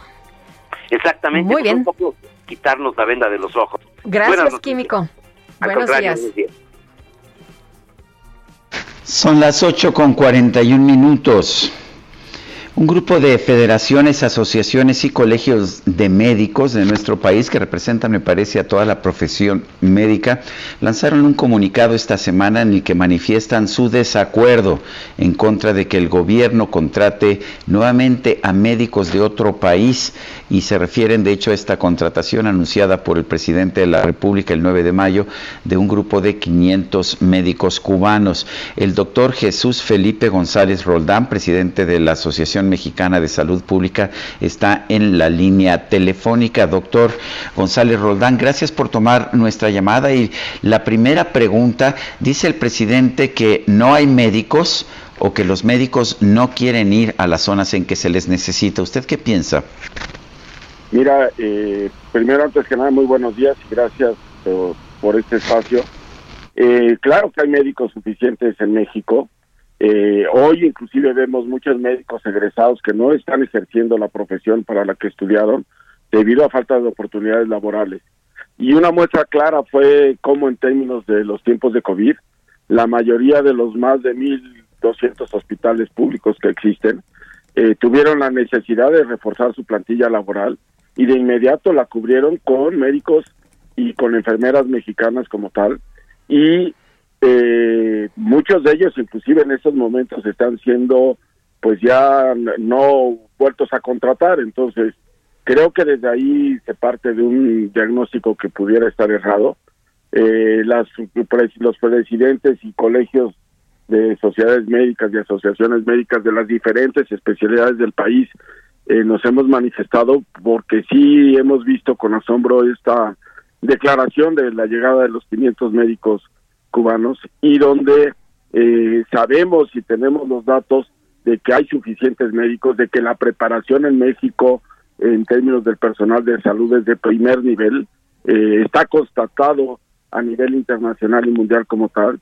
Eh, basta decir que tenemos en estos momentos más de 300 mil médicos mexicanos que están ya formados en las diferentes especialidades y también en medicina general. 70% de estos son médicos generales como tal, y lo que no visualizamos es esta parte donde se señale de manera clara en qué regiones o en qué partes del país están haciendo falta estos médicos. Eh, doctor, eh, nos dice usted que no está de acuerdo con esto que señala el presidente. Tengo entendido que hay médicos mexicanos desempleados o subcontratados alrededor de unos 53 mil. Eh, ¿Tienen ustedes esta información?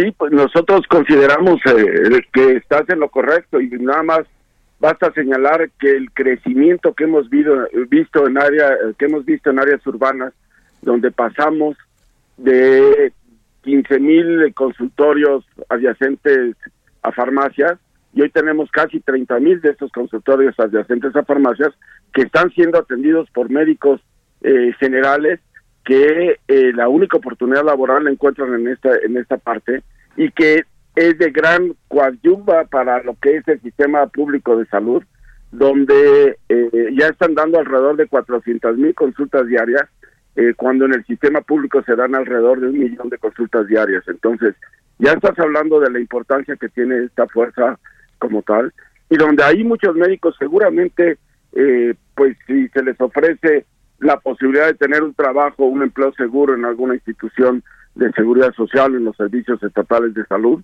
seguramente eh, voltearían a, tomarla y aprovecharla, donde lo único que se debe de garantizar son eh, condiciones laborales, una buena remuneración y también el tema de la seguridad que privan en muchos de los de, las áreas eh, donde se puede considerar que no están siendo atendidas de manera adecuada. Eh, yo iba a señalar otro hecho. En México surge el servicio social justo para atender a la población rural, donde todos los médicos pasamos un año y cumplimos un año nuestro servicio social en área rural. Eh, nos volvemos parte de la comunidad a la que vamos a trabajar. Y hoy ese panorama ha cambiado. Eh, afortunadamente en la mayoría de todos los centros de salud del ámbito rural, pues ya son médicos profesionistas los que están trabajando y llegan los médicos pasantes a coadyuvar con ellos en términos de la atención médica eh, que se da y se brinda en estos lugares. Señalar también que hoy es una gran oportunidad para que de, manera conjunta y con el diálogo con nuestras autoridades sanitarias eh, federales, estatales y municipales, eh, nosotros podamos plantear la necesidad de fortalecer el primer nivel de atención. Es clave para poder inclusive tener un impacto menor en el segundo y tercer nivel, sobre todo cuando estamos enfrentando pues esta también epidemia de enfermedades crónicas no transmisibles como diabetes e hipertensión. Eh, el modelo de salud que hoy tenemos, el 75% de los centros de salud están en área rural, mientras que el 80% de la población ya está en área urbana. Es decir, no hay una correlación y por eso este crecimiento del modelo de consultorios de asienta farmacia, ¿no? Eh, a ver, este doctor, una sola pregunta. Eh, ¿cuánto, ¿Cuánto se está pagando a estos médicos cubanos que vienen a México? ¿Cuánto se paga a los médicos mexicanos? Mira, eh, esa parte desconocemos eh, que se establezca en el convenio. No se ha hecho público, no lo conocemos. por eso estamos pidiendo este diálogo para conocer este, este tipo de situaciones. Y en términos de un médico puede ir eh, contratado desde los 16 mil, 20 mil pesos, dependiendo el tipo de programa o el tipo de acción que vaya a hacer, hasta los 30, 40 mil pesos como tal en términos de una institución pública eh, eh, que se da. Señalarte también que en estos momentos en México se están formando 180 mil estudiantes de medicina, cada año están egresando alrededor de 16 mil, solo hay 7 mil, 7 mil 500 plazas para entrar a alguna especialidad médica. De ahí te das cuenta que hay cada año por lo menos 8.500 médicos que se quedan sin oportunidad laboral y de los cuales son una fuente de, de, empleo que requieren y que necesitamos generar también con un adecuado crecimiento y ordenamiento de esto. Y que también necesitamos visualizar que en 30 años la población que vamos a atender es, va a ser mayor de 50 años y hoy se sigue privilegiando la formación de especialidades como pediatría, como eh, ginecobstetricia y tenemos menos geriatras, tenemos menos médicos internistas, médicos que se van a necesitar en el futuro y que creo que por eso con un buen diálogo, con una visión propositiva, podemos llegar a acuerdos de manera importante, ¿no? Jesús Felipe González Roldán, gracias por hablar con nosotros. Nada, a tus órdenes y que tengan buen día. Gracias igualmente. Son las 8 con 49. En Soriana, en los días rendidores, aprovecha 4x3 en pastas para sopa o el aceite vegetal ave de 850 mililitros a 34.90 y el arroz extra precisísimo de 900 gramos a solo 16.90. Soriana, la de todos los mexicanos. Solo 12 de mayo. Aplica restricciones. Válido en Hiper y Super. Esta mañana está con nosotros Mario Di Constanzo, él es especialista en economía y finanzas. Y bueno, el eh, gobierno, Mario, siempre nos presume de las remesas, ¿no? Como si fueran logros, pues, de, el país. Pero bueno, eh, lo que preocupa en los últimos eh, años es que siguen aumentando, pero hay quien pone el dedo en que, pues, este dinero podría estar contaminado por cuestiones del crimen organizado. Qué gusto saludarte. ¿Tú qué piensas? Muy buenos días. Sergio, muy buenos días. Eh, Lupita, muy buenos días. Pues mira, efectivamente lo que tú señalas es algo que no podemos disasociar y no podemos negar, ¿no? Eh, te comento que, por ejemplo, la Junta Internacional de Fiscalización de Estupefacientes de la ONU, eh, hace dos o tres meses, señaló que, por ejemplo, los cárteles mexicanos pueden estar lavando anualmente cerca de 25 mil millones de dólares eh, de dinero sucio y una buena parte de estos hacerlo a través de remesas. Es decir, sí es cierto que hay que reconocer y agradecer pues el esfuerzo de nuestros migrantes por enviar dinero a sus familias eh, en México, pero también es cierto que no podemos decir que el 100% de las remesas que se están enviando que se están registrando, pues eh, estén exentas de este componente de eh, dinero proveniente de actividades ilícitas, ¿no? Eh, y más cuando es cierto que han venido incrementándose, pero por ejemplo, este año Estados Unidos pues ha visto también mermado su crecimiento económico, ha visto un repunte en la inflación. Entonces yo te diría, hoy no hay ningún motivo para decir eh, eh, alguna razón económica por la que puedan estar eh, incrementándose las remesas más allá de la solidaridad de nuestros migrantes. Es decir, no hay una bonanza económica en los Estados Unidos, luego entonces sí, yo creo que es muy posible que pues los bajos controles, además que hay para el tema de las remesas, pues estén promoviendo también el flujo de capitales ilícitos o de, capitales con dinero ilícito para ser blanqueado en forma de remesas. Es indiscutible que, existe, ¿no? Y que se han dado casos y que están documentados incluso por la misma DEA. Bueno, el, ah, ¿ha habido acciones legales de la DEA o de alguna otra autoridad en contra de, miembros del crimen organizado que utilizan las remesas para lavar dinero? Mira, más que contra el crimen organizado, eh, ha habido acciones legales contra casos, por ejemplo, de familias eh, que se empiezan a dedicar a este negocio, que es el envío de remesas, vamos a llamarle hormiga, es un caso detectado eh, en donde la DEA detectó una familia, me parece que es en los Estados Unidos, no, no recuerdo el lugar, pero por ahí por California, eh, solamente la familia había enviado, había lavado cerca de 50 millones de dólares eh, en envíos hormiga de Estados Unidos a México. ¿Cómo se hace? Bueno, evidentemente como estos envíos digamos, son de pequeños montos, pues no se revisa eh, tanto el contenido. Tú, por ejemplo, o yo, por ejemplo, puedo hacer un envío periódico eh, de pequeñas cantidades de 100, 200 dólares eh, y, nadie las va a voltear a ver.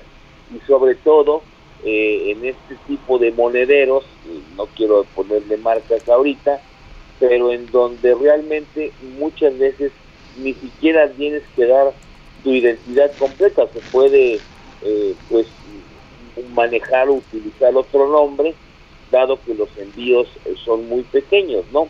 Un ejemplo de esto fue cuando existía, la verdad es que no sé si existe todavía la famosa tarjeta saldato, en donde prácticamente tú la, la, podías obtener pues sin ningún requisito más allá de investigación.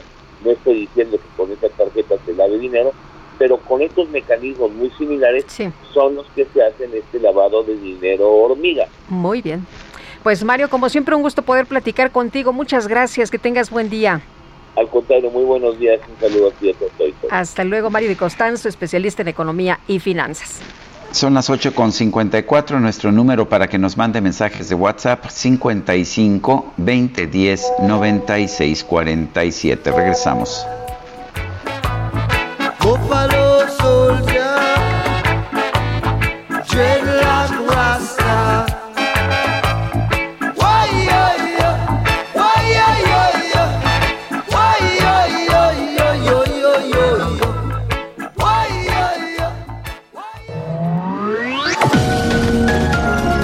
Sergio Sarmiento y Lupita Juárez quieren conocer tu opinión, tus comentarios o simplemente envía un saludo para ser más cálida esta mañana.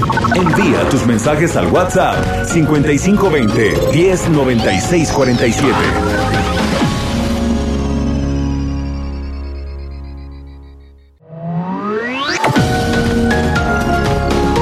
Continuamos con Sergio Sarmiento y Lupita Juárez por El Heraldo Radio.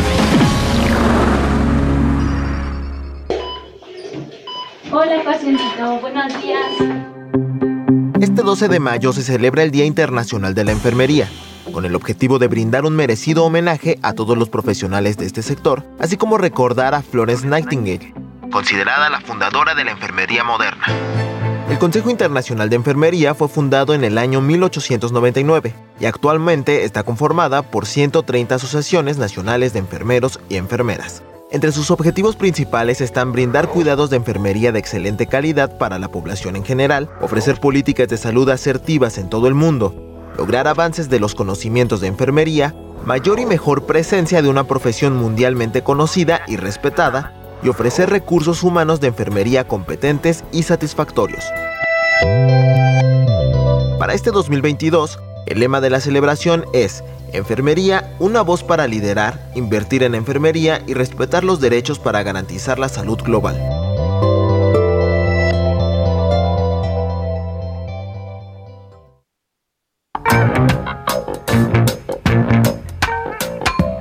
Get up, stand up. Stand up for your right. Get up, stand up. Stand up for your right. Get up, stand up. Stand up for your right. Get up, stand up.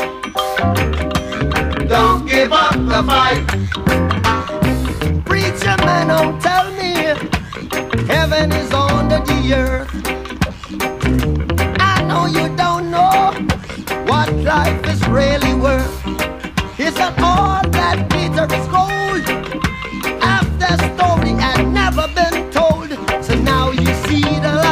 Esta canción Guadalupe es un himno de, pro- de protesta, una canción de Bob Marley que dejó una huella fundamental tanto en Jamaica como en los Estados Unidos. Get up, stand up, párate, ponte de pie. Es una canción que justifica la, la protesta contra las injusticias. Get up, stand up. Don't give up the fight. Bueno, y no importa el año en que la escuches, ¿no? Está siempre siendo. vigente. Get up, stand up, don't give up the fight. Sí, Ponte de pie, no dejes de No luchar. te rindas. Bueno, oye, nos dice Miguelito de Whisky Lucan, Sergio y Lupita, buen día. Ya les dije que los médicos cubanos que están contratando son para atender a los heridos del crimen organizado. Bueno, pues ahí está una, una posible explicación, dice otra persona, referente a lo de la línea dorada. Pienso que el gobierno demanda a la empresa noruega por decir la verdad y a las familias de los fallecidos heridos, etcétera. ¿Quién les hará justicia? Ellos nunca demandaron, ¿o sí? Es Marta González. Buenos días, eh, nos dice Alfredo Bernal, ir a otros países a dar recursos que tanta falta hacen en México, contratar médicos cubanos, teniendo tantos médicos desempleados en nuestro país, así como estar buscando siempre diferencias con nuestro principal socio comercial. ¿A todo esto no se le puede considerar traición a la patria? Bueno, pues ahora ya cualquier, cualquier tipo de, de actividad, cualquier tipo de posición eh, que sea distinta a la que uno tiene, sobre todo si uno es poderoso, es traición a la patria. Son las 9 de la mañana con 5 minutos y vámonos a la micro deportiva. La micro deportiva. Don't show up, don't come out, don't start caring about me now.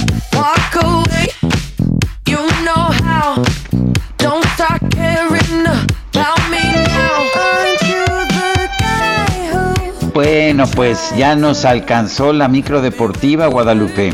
Oye, yo en esa micro sí me subo, ¿eh? Es más, Y yo ya, también. ya nos vamos de fiesta, ya, señoras y señores, empezó el viernes. Ya es jueves. Ah, es todavía jueves, pero bueno.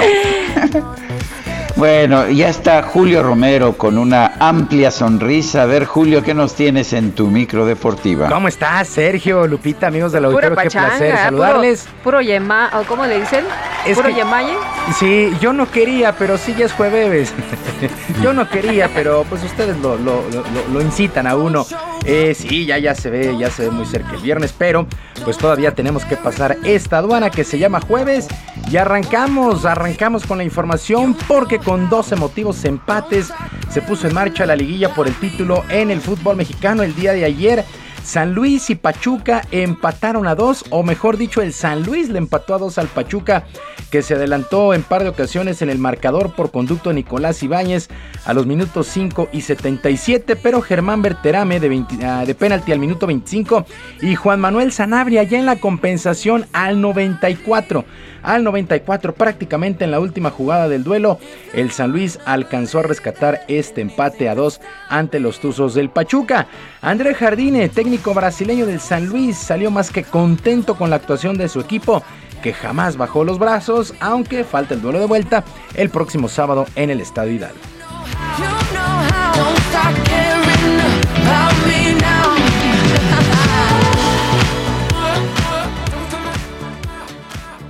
Pero esto que me deja muy orgulloso porque en este juego, para mí, si, si hubiese un vencedor sería San Luis.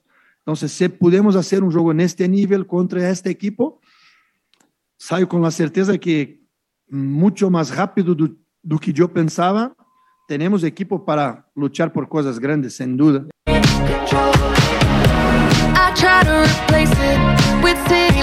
Bueno, dos por dos. Y en el otro duelo del día de ayer, en la cancha del estadio Cuauhtémoc, bueno, antes, antes de irnos con la franja del Puebla y el América, pues Guillermo Almada, Guillermo Almada, el técnico de los Tuzos, visiblemente molesto, pues aseguró que el resultado no era lo que esperaba, aunque todavía tiene buenas posibilidades de avanzar a las semifinales. En la vuelta escuchamos a Guillermo Almada, técnico del Pachuca.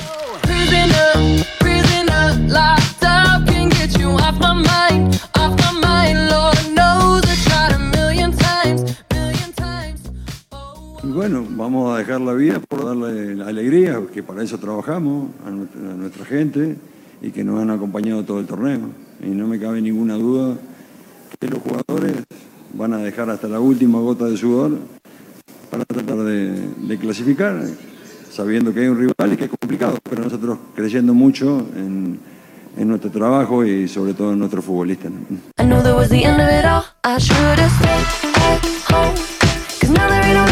Y ahora sí el duelo entre la Franja del Pueblo y las Águilas del América, otro duelo entretenido, entradón en el Cuauhtémoc y uno por uno el marcador final.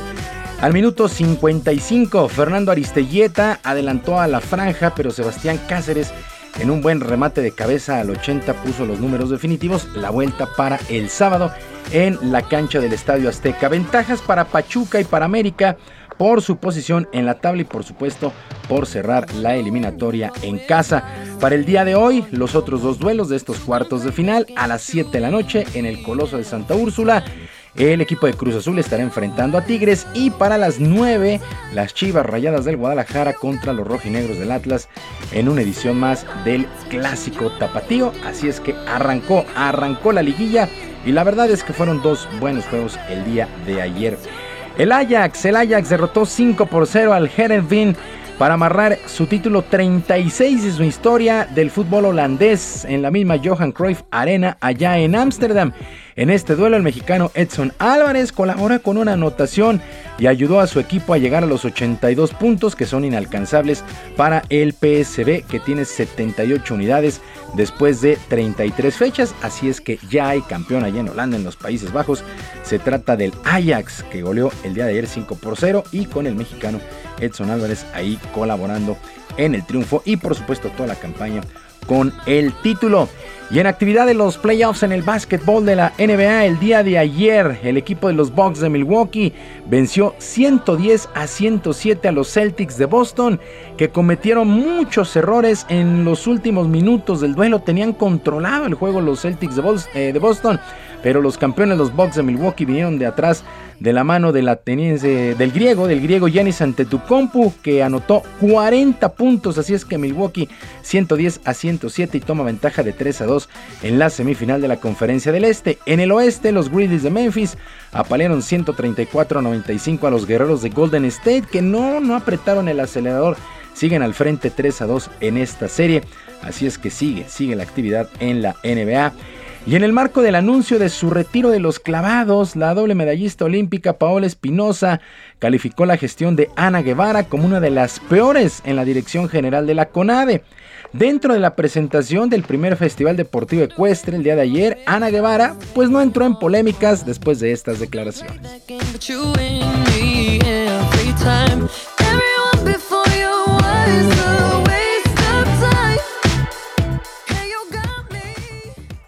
No tengo nada que decir al respecto, solo como representante del gobierno de México decirle felicidades, gracias por lo que hizo y lo que logró.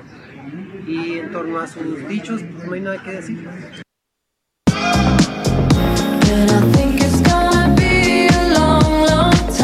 Era la pregunta obligada el día de ayer a Ana Gabriela Guevara, no entró en polémicas. Hay que recordar que tuvieron muchas diferencias previo a los Juegos Olímpicos de Tokio 2020 por la clasificación de Paola Espinosa, que hay que señalarlo, pues en la, en la clasificación, en el clasificatorio no logró el objetivo y ya no pudo ir a sus quintos Juegos Olímpicos, pero pues ahí continuará Ana Guevara como directora de la CONADE y Paola Espinosa pues ya dedicada a otras cosas.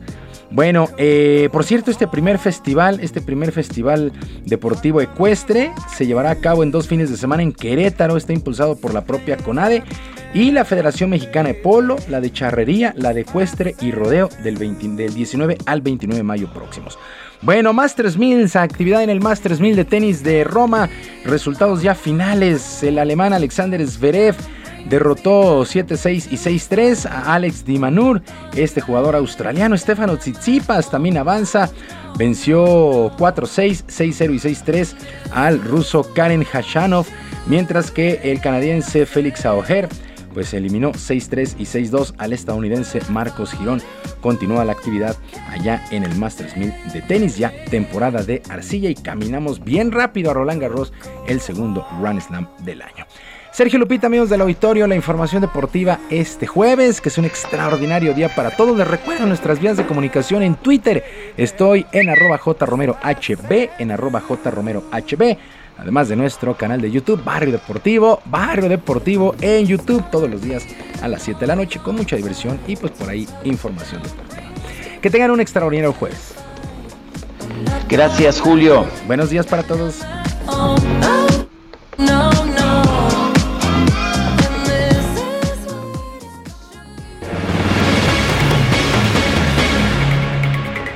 Bueno, y ayer en una visita que se ha eh, considerado histórica, de aproximadamente unas tres horas a internas de la cárcel femenil de Santa Marta Catitla, el ministro presidente Arturo Saldívar dijo haber comprobado los vicios del sistema penal mexicano y entre estos la figura de prisión preventiva oficiosa porque no funciona. Vamos a platicar con Saskia Niño de Rivera, presidenta de Reinserta, sobre esta, pues esta visita, esta visita del ministro Saldívar. Qué gusto saludarte de nueva cuenta, Saskia. Y bueno, ¿qué opinas de esta visita? ¿Crees que cambia algo en los hechos? ¿Me escuchas, Saskia? ¿Se nos cortó la comunicación?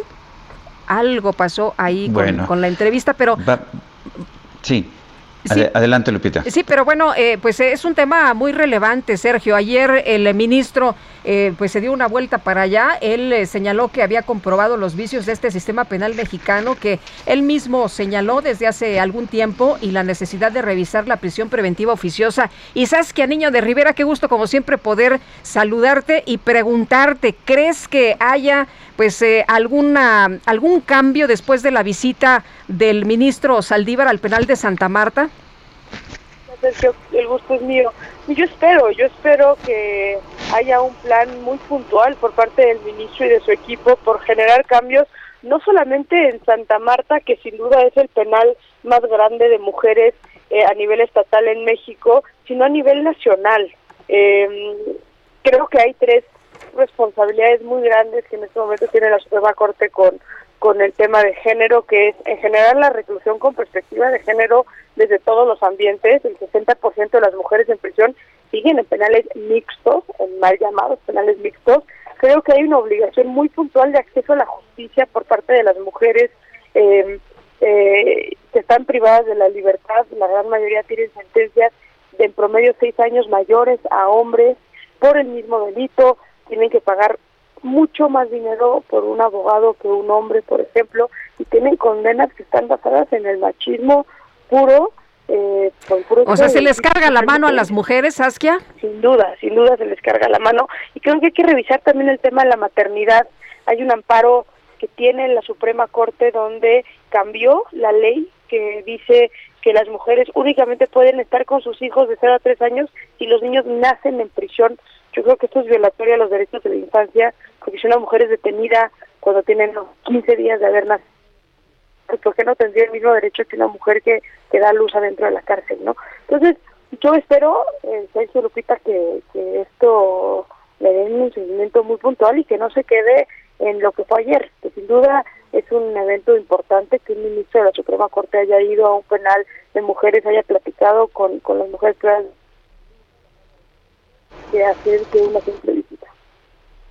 Eh, Saskia, eh, estábamos escuchando de muchos casos en los que nos dicen que las mujeres son encarceladas por delitos que en realidad cometen sus parejas, pero el hecho de ser parejas hace que terminen en la cárcel. ¿Cómo, cómo puede ocurrir esto en un Estado de Derecho?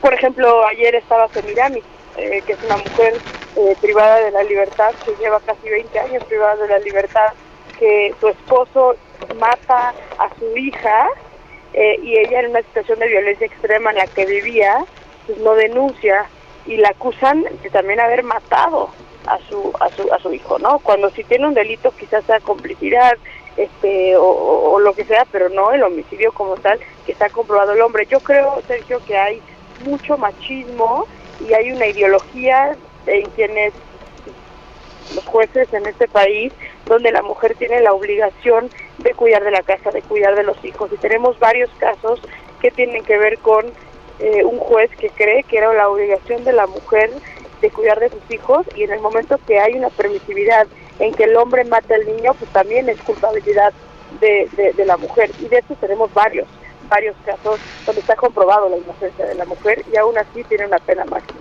Saskia, eh, algunas mujeres decían, eh, pues hay jueces corruptos, ¿no? Le decían al, al ministro Saldívar, aguas ahí con los jueces corruptos. Sí. Yo creo que la corrupción es el primer factor, la corrupción y por ende la impunidad es el factor más importante y el obstáculo más grande que tiene hoy el sistema de justicia penal y la razón por la cual en México no se denuncian el 94% de los delitos, la razón por la cual en México el 74% de las personas no confían en el Ministerio Público y en los jueces es porque está inundado el sistema de corrupción y de impunidad. Entonces, yo creo que para que podamos realmente acceder a un Estado de Derecho se necesita hacer una estrategia que vea dentro del sistema de justicia penal, que sancione a quienes estén ejerciendo la corrupción, porque hoy no lo sancionan, eh, que se metan a, profesionalizar y, y, a cambiar realmente a quienes hoy tienen, tienen en sus manos la justicia y más la penal, porque es la que puede privar a alguien de la libertad.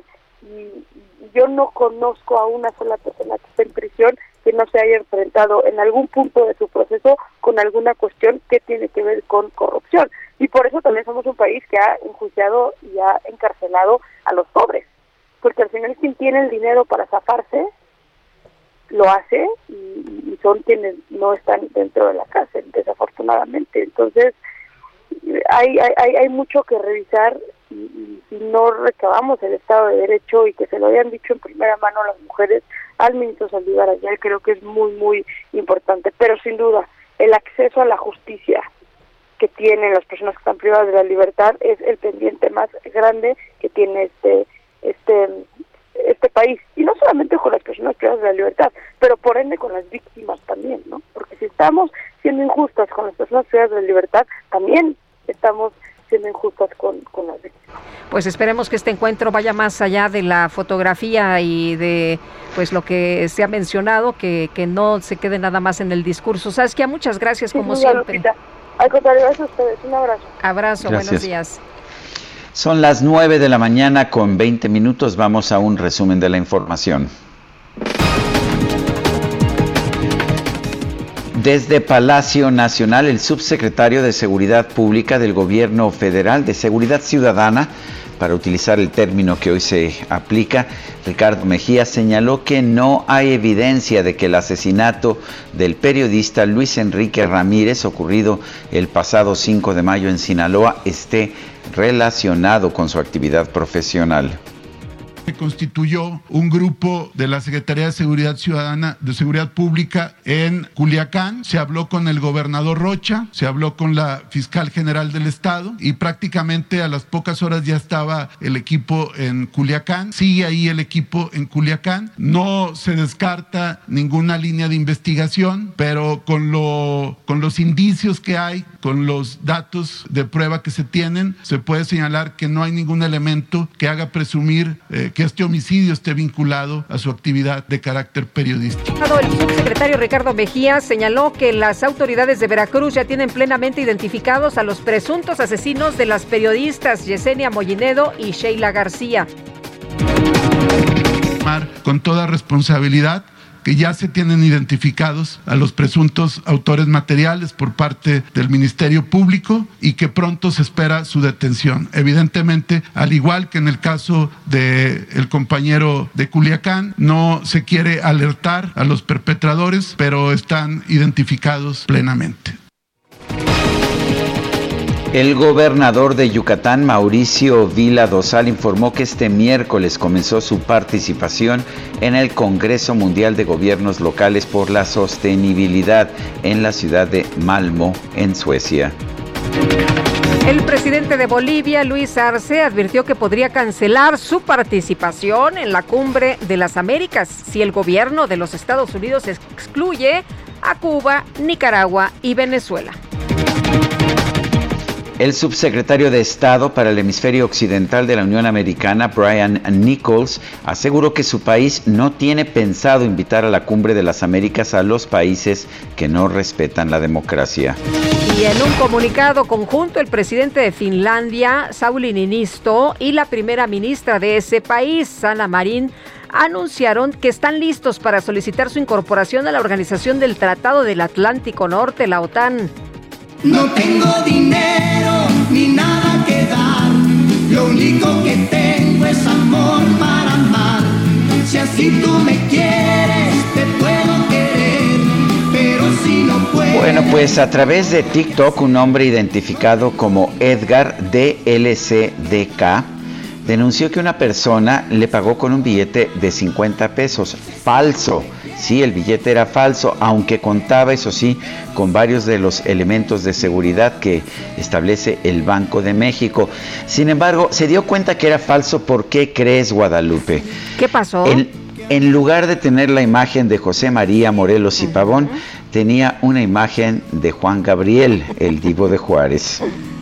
Eh, sí, se veía medio cachetoncito, ¿eh? La verdad. ¿Ah, sí? Sí, sí, sí. Banda, me acaban de dar un billete falso. Todo por no revisarlo al momento. Según ya ahorita lo reviso, pues sus ventanitas, sus mariposas. Y cuando lo volteo, no mames, este güey es Juan Gabriel. Pero yo nací pobre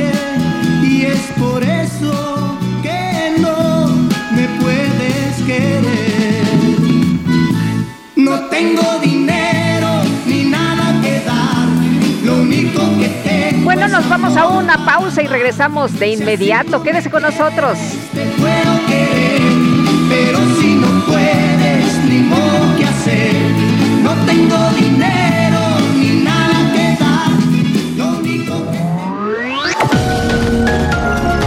Sergio Sarmiento y Lupita Juárez quieren conocer tu opinión, tus comentarios o simplemente envía un saludo para ser más cálida esta mañana.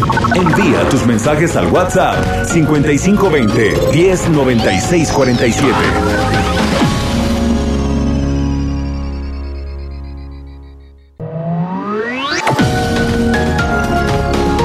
Continuamos con Sergio Sarmiento y Lupita Juárez por El Heraldo Radio. Gastrolab. Historia, recetas, materia prima y un sinfín de cosas que a todos nos interesan.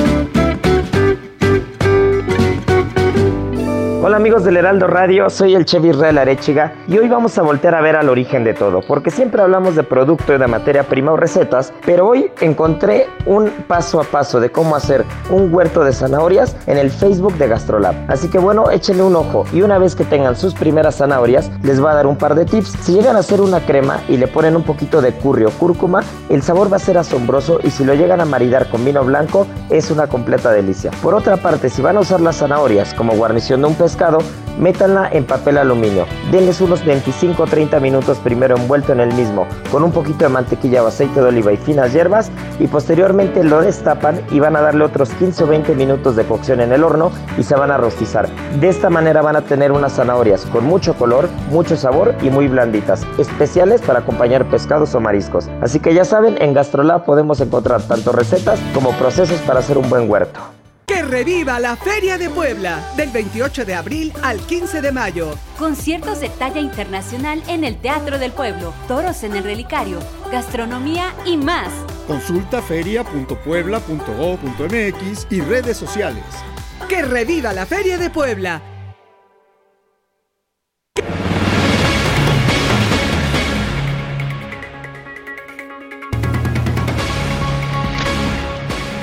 La Suprema Corte de Justicia de la Nación en su primera sala declaró que es constitucional que las autoridades hacendarias puedan acceder a la información bancaria de personas y empresas aunque no haya una orden de un juez para eso.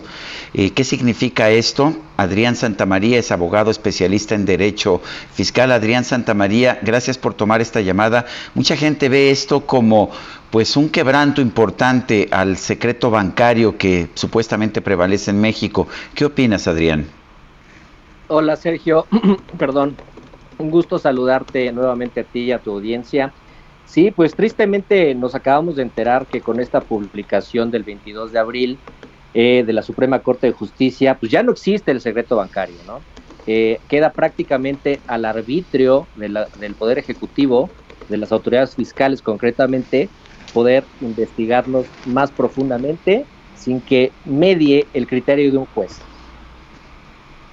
Eh, Adrián, preguntarte lo que señaló ayer la Suprema Corte de Justicia de la Nación, que esto pues no vulnera el derecho a la privacidad de las personas por una parte y por otra, eh, cualquier persona podría solicitar información eh, de algún ciudadano que le interese. Esto podría ser así de pues de, de fácil. Bueno, cualquier persona como tal no. Sin embargo, algún funcionario del, eh, concretamente del SAT o de alguna autoridad fiscal federal, sí lo puede hacer.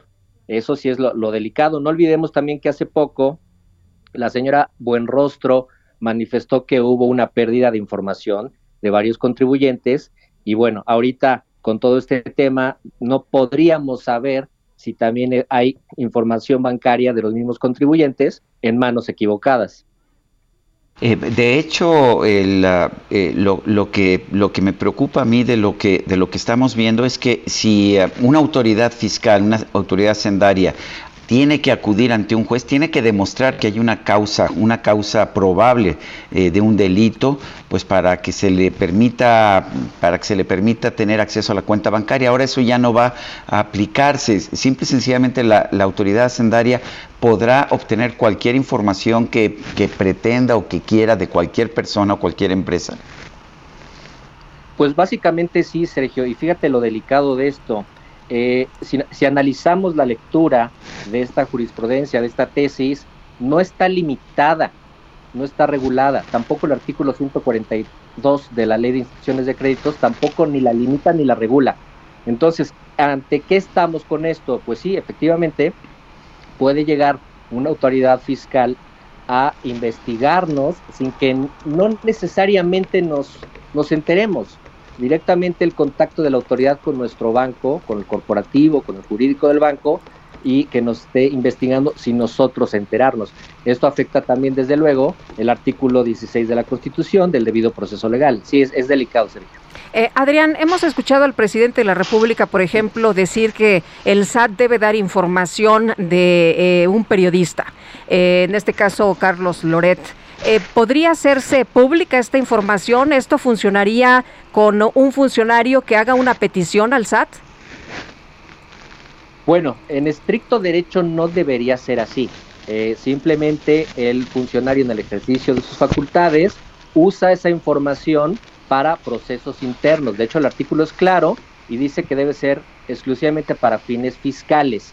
Sin embargo, como tristemente hemos visto, no siempre sucede así. Así que respondiendo Lupita tu, pregunta, en estricto derecho no, sin embargo, eh, esta nueva facultad sí se puede prestar a eso, ¿ves? Eh, Adrián, eh, me, llamó la atención que por lo menos en el comunicado no conozco todo el, todo el dictamen, todo el fallo, creo que todavía no, no, no ha pasado por el engrose, pero lo que veo en el comunicado es que dice también ah, el comunicado de la Suprema Corte que los ministros reconocen que pues que hay que la privacidad es un derecho, que la protección a los datos personales es un derecho. Y después dicen, sin embargo, y lo he visto ya en muchas ocasiones, que no hay derechos absolutos.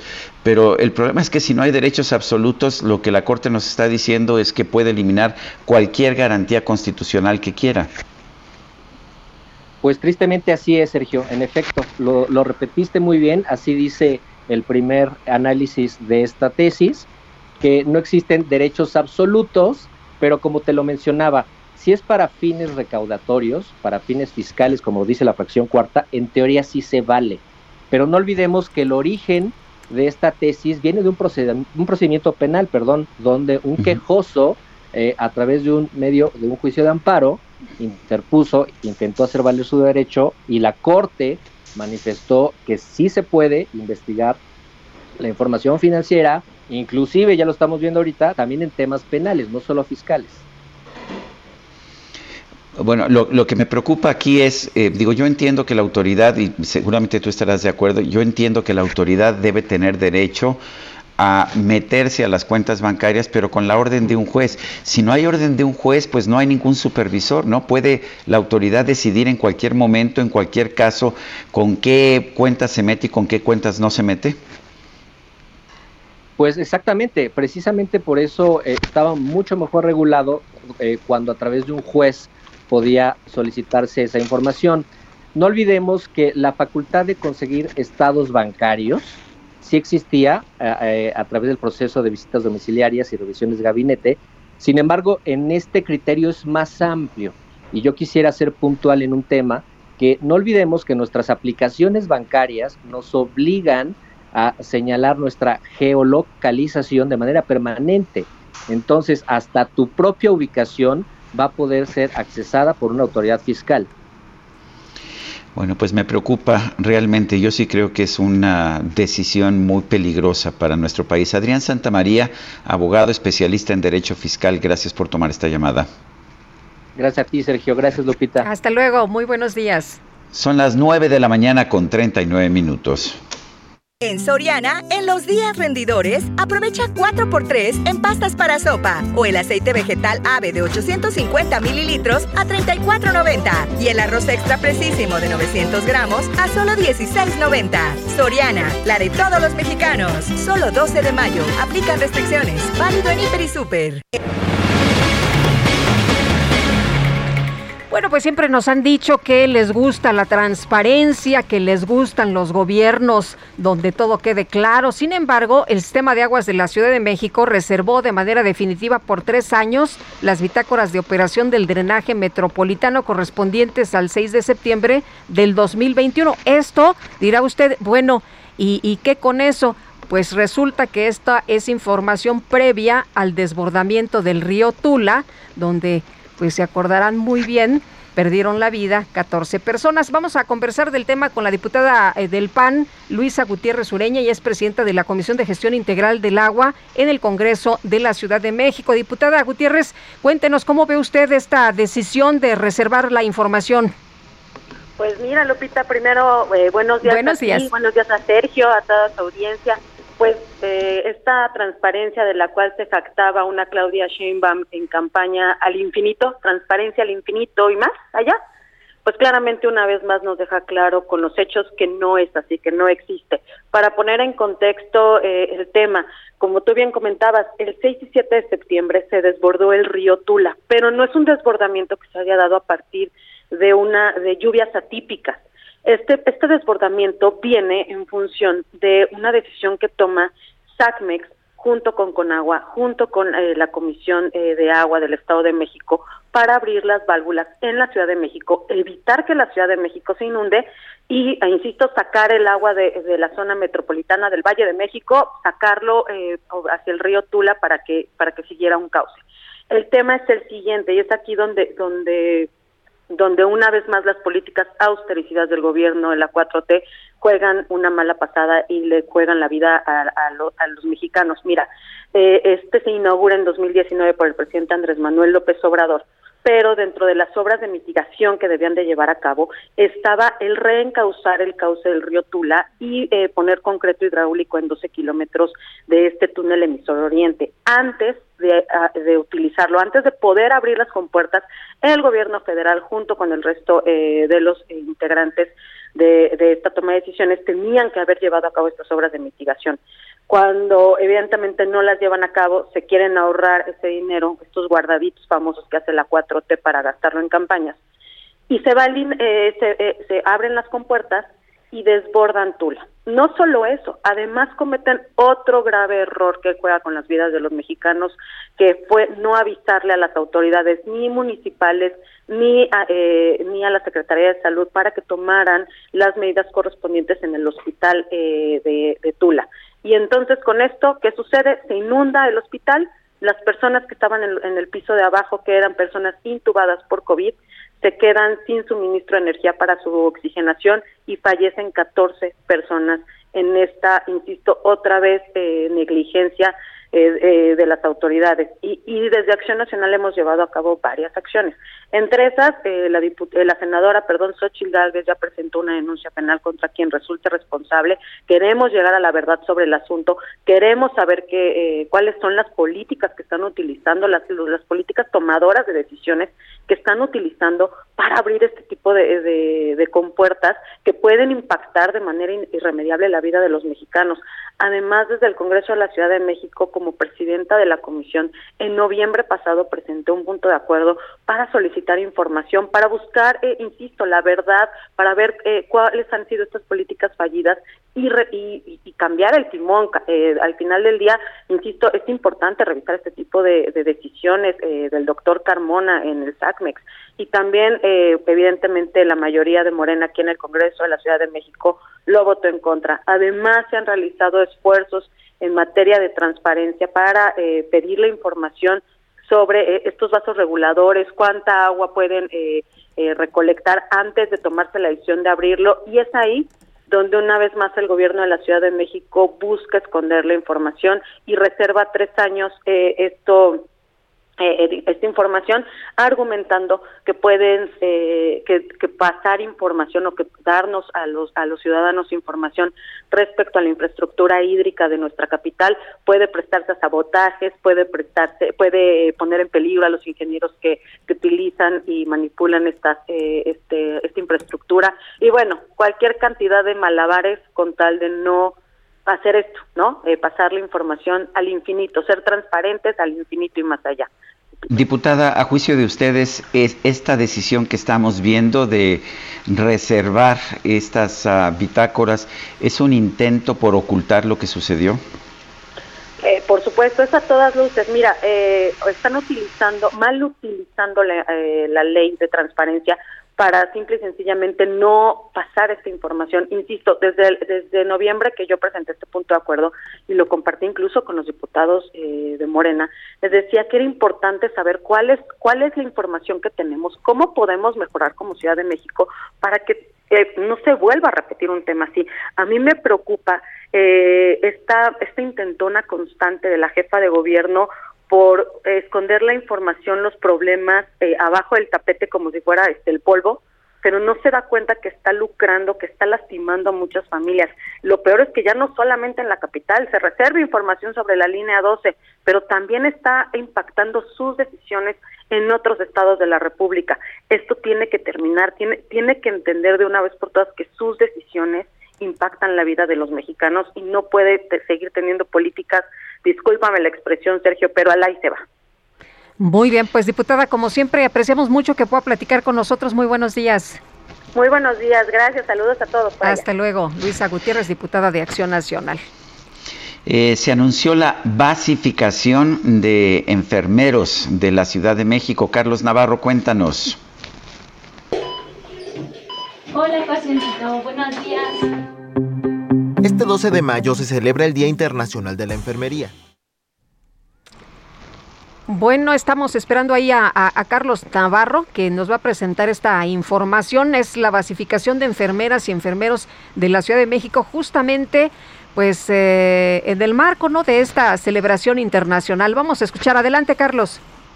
Buenos días, Sergio Lupita. Les saludo con gusto a ustedes y al auditorio. Les comento que la jefa de gobierno de la Ciudad de México, Claudia Sheinbaum, prometió la basificación a las enfermeras y los enfermeros de la Secretaría de Salud local. En la conmemoración del Día de la Enfermera y el Enfermero que se llevó a cabo en el Complejo Cultural Los Pinos, la mandataria dijo que con la federalización de los servicios de salud de la capital del país habrá una mejora en las condiciones laborales. Escuchemos. Vamos a entrar a un proceso junto con el gobierno de México de federalización de los servicios de salud. Y ustedes van a decir, bueno, ¿y eso qué va a significar para nosotros? Pues les tengo una buena noticia. Va a significar la basificación de todo el personal y la mejora de las condiciones de trabajo. Comentarles a nuestros radioescuchas que la Secretaría de Salud Capitalina laboran 11.157 profesionales de enfermería, de los cuales 3.571 trabajan en primer nivel de atención y 7.586 en segundo nivel. La titular del Ejecutivo local agregó que acudirá a cada uno de los centros de salud para explicar al personal en qué consiste este cambio. Por su parte, la titular de la Secretaría de Salud local, Oliva López Arellano, enfatizó que se trata de un homenaje a esta labor, principalmente por el trabajo en la pandemia. Escuchemos. Hoy, después de dos largos años llenos de esfuerzo, entrega y valentía, estamos aquí para festejar. Ustedes pasarán a la historia por lo que hicieron durante la pandemia por COVID-19 en una de las ciudades más grandes del mundo. Un héroe, una heroína, son aquellos que están dispuestos a ir más allá de su responsabilidad cuando la vida de otro está en riesgo porque saben que su intervención puede hacer la diferencia. En cada momento de la pandemia, en cada una de sus acciones, nos dieron esperanza e impulso para seguir. Por último, comentarles que la Secretaría de Salud de la Ciudad de México, el 88.1% del personal de enfermería son mujeres. Sergio Lupita, la información que les tengo. Carlos Navarro, muchas gracias por esta información. Son las 9 de la mañana con 48 minutos. En Soriana, en los días rendidores, lleve el segundo al 50% de descuento en todas las salchichas empaquetadas Food, Swan y Plenia, galletas clásicas y Marías de Gamesa y todos los cereales Nestlé. Sí, 50% de descuento. Soriana, la de todos los mexicanos. Solo 12 de mayo. Aplican restricciones. Válido en Hiper y Super. En su conferencia de prensa de esta mañana, el presidente López Obrador rechazó que su exigencia de que Estados Unidos, no excluya a ningún país de la cumbre de las Américas pueda considerarse como un boicot. No, siempre he dicho que hemos recibido un trato muy respetuoso del presidente Biden, sin que yo hable de independencia y de soberanía, él siempre menciona que nuestro trato se da a partir de un pie de igualdad y pues es demócrata y sabe de que debe respetarse a todos el derecho a disentir. Bueno, y por otro lado, el presidente López Obrador expresó su solidaridad al periodista Vicente Serrano, quien denunció haber sido víctima de violencia y amenazas por parte de opositores del gobierno federal. Cuánto orgullo para la gente que es víctima de una amenaza porque está defendiendo una causa justa. Hay un periodista, además de comunicador Serrano, Vicente Serrano, que le expresamos nuestra solidaridad. Además de eso, hay otros. Bueno, pues en este espacio, Jesús Esteva, secretario de Obras de la Ciudad de México, aseguró que el actual gobierno capitalino no tenía forma de identificar los problemas de diseño que contribuyeron al colapso de la línea 12 del metro. Primero, que faltan pernos, pero suponiendo que hubiesen estado todos los pernos, nadie se va a imaginar que tienen un error de diseño y que esos pernos van a durar 14 años. O sea, esa es la magnitud del error de diseño, que el constructor diseñó conforme a un proyecto. Él establece lo que dice el proyecto. El problema es que el proyecto viene de origen mal. Ante errores de proyecto es prácticamente imposible detectarlos con inspecciones por más detalladas que sean. Bueno, al realizar una visita a Alemania, el ministro de Relaciones Exteriores de Ucrania, Dimitro Kuleva, reiteró que su país debe ser reconocido como candidato a incorporarse a la Unión Europea.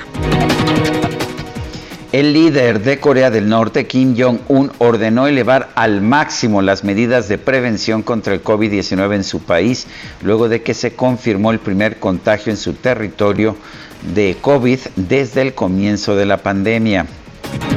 Un equipo internacional de astrónomos dio a conocer la primera imagen del agujero negro supermasivo que se ubica en el centro de nuestra galaxia, la Vía Láctea. No sé si ya lo vio, pero se ve impresionante. El proyecto estuvo a cargo de un equipo de investigación global denominado Colaboración del Telescopio del Horizonte de Eventos. Va volando por el cielo, altísimo, Capitán América. Con sus tres colores él se identificará, en León, Guanajuato, una cámara de seguridad captó el momento en el que un joven vendedor de tamales logra defenderse de un asaltante utilizando, escuche usted, la tapa de su vaporera como escudo al estilo, por supuesto, del superhéroe de Marvel, Capitán América. El video se hizo viral en redes sociales donde muchas personas aplaudieron el valor del muchacho y lo bautizaron como el Capitán Latinoamérica.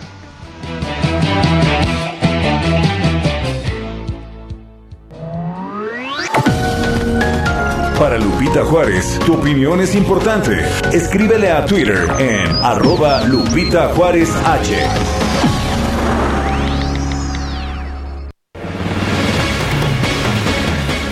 Bueno, y le tenemos información de este incidente que se registró en la vía pública. Oscar Ramírez Vargas, alias el jirafa de 28 años, repartidor de Uber Eats, quien agredió verbalmente y luego golpeó el vehículo de una mujer, fue detenido por elementos de la Secretaría de Seguridad Ciudadana de la Ciudad de México y como parte de las labores de investigación de gabinete y campo, además de atención a una denuncia ciudadana que se realizó a través de redes sociales, elementos de la Secretaría aprendieron a este sujeto derivado de una publicación que circuló en plataformas digitales donde se observó que el motociclista agredió a una mujer que se encontraba en su vehículo acompañada de un menor de edad, esto en las calles ahí de la colonia Roma el pasado 10 de mayo. Los uniformados en coordinación con personal de centros de comando y control, el C2 y el C5, instrumentaron un dispositivo de búsqueda y localización y bueno, lograron detener a este sujeto.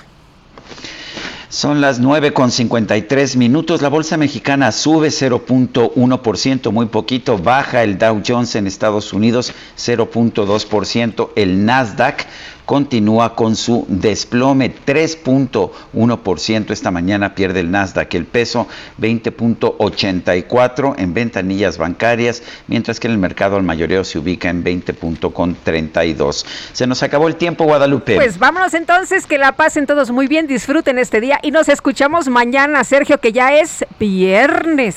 Bueno, esa será la mejor noticia de mañana. Hasta entonces, gracias de todo corazón.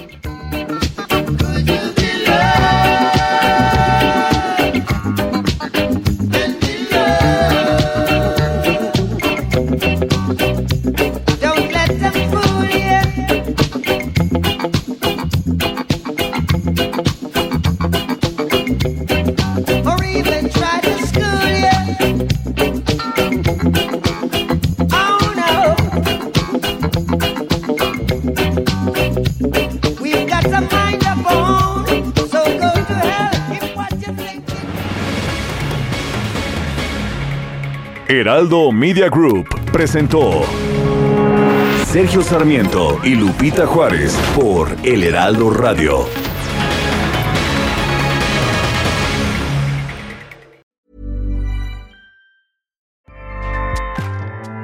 ACAST powers the world's best podcasts. Here's a show that we recommend. The Real Housewives is a guilty pleasure for most, but if you're looking to not feel guilty about that pleasure, tune in to Everything Iconic with me, Danny Pellegrino, where I break down all the messy moments and behind the scenes antics of Bravo's popular franchise. And on Everything Iconic, I also interview celebrity guests like Kelly Ripa, Kiki Palmer, Drew Barrymore, Cameron Diaz, and more about their guilty pleasures, their past work, and so much more. So if you're pop culture obsessed and find yourself watching way too much reality TV like me, tune in to Everything Iconic with Danny Pellegrino wherever you listen to podcasts. ACAST helps creators launch, grow, and monetize their podcasts everywhere. ACAST.com.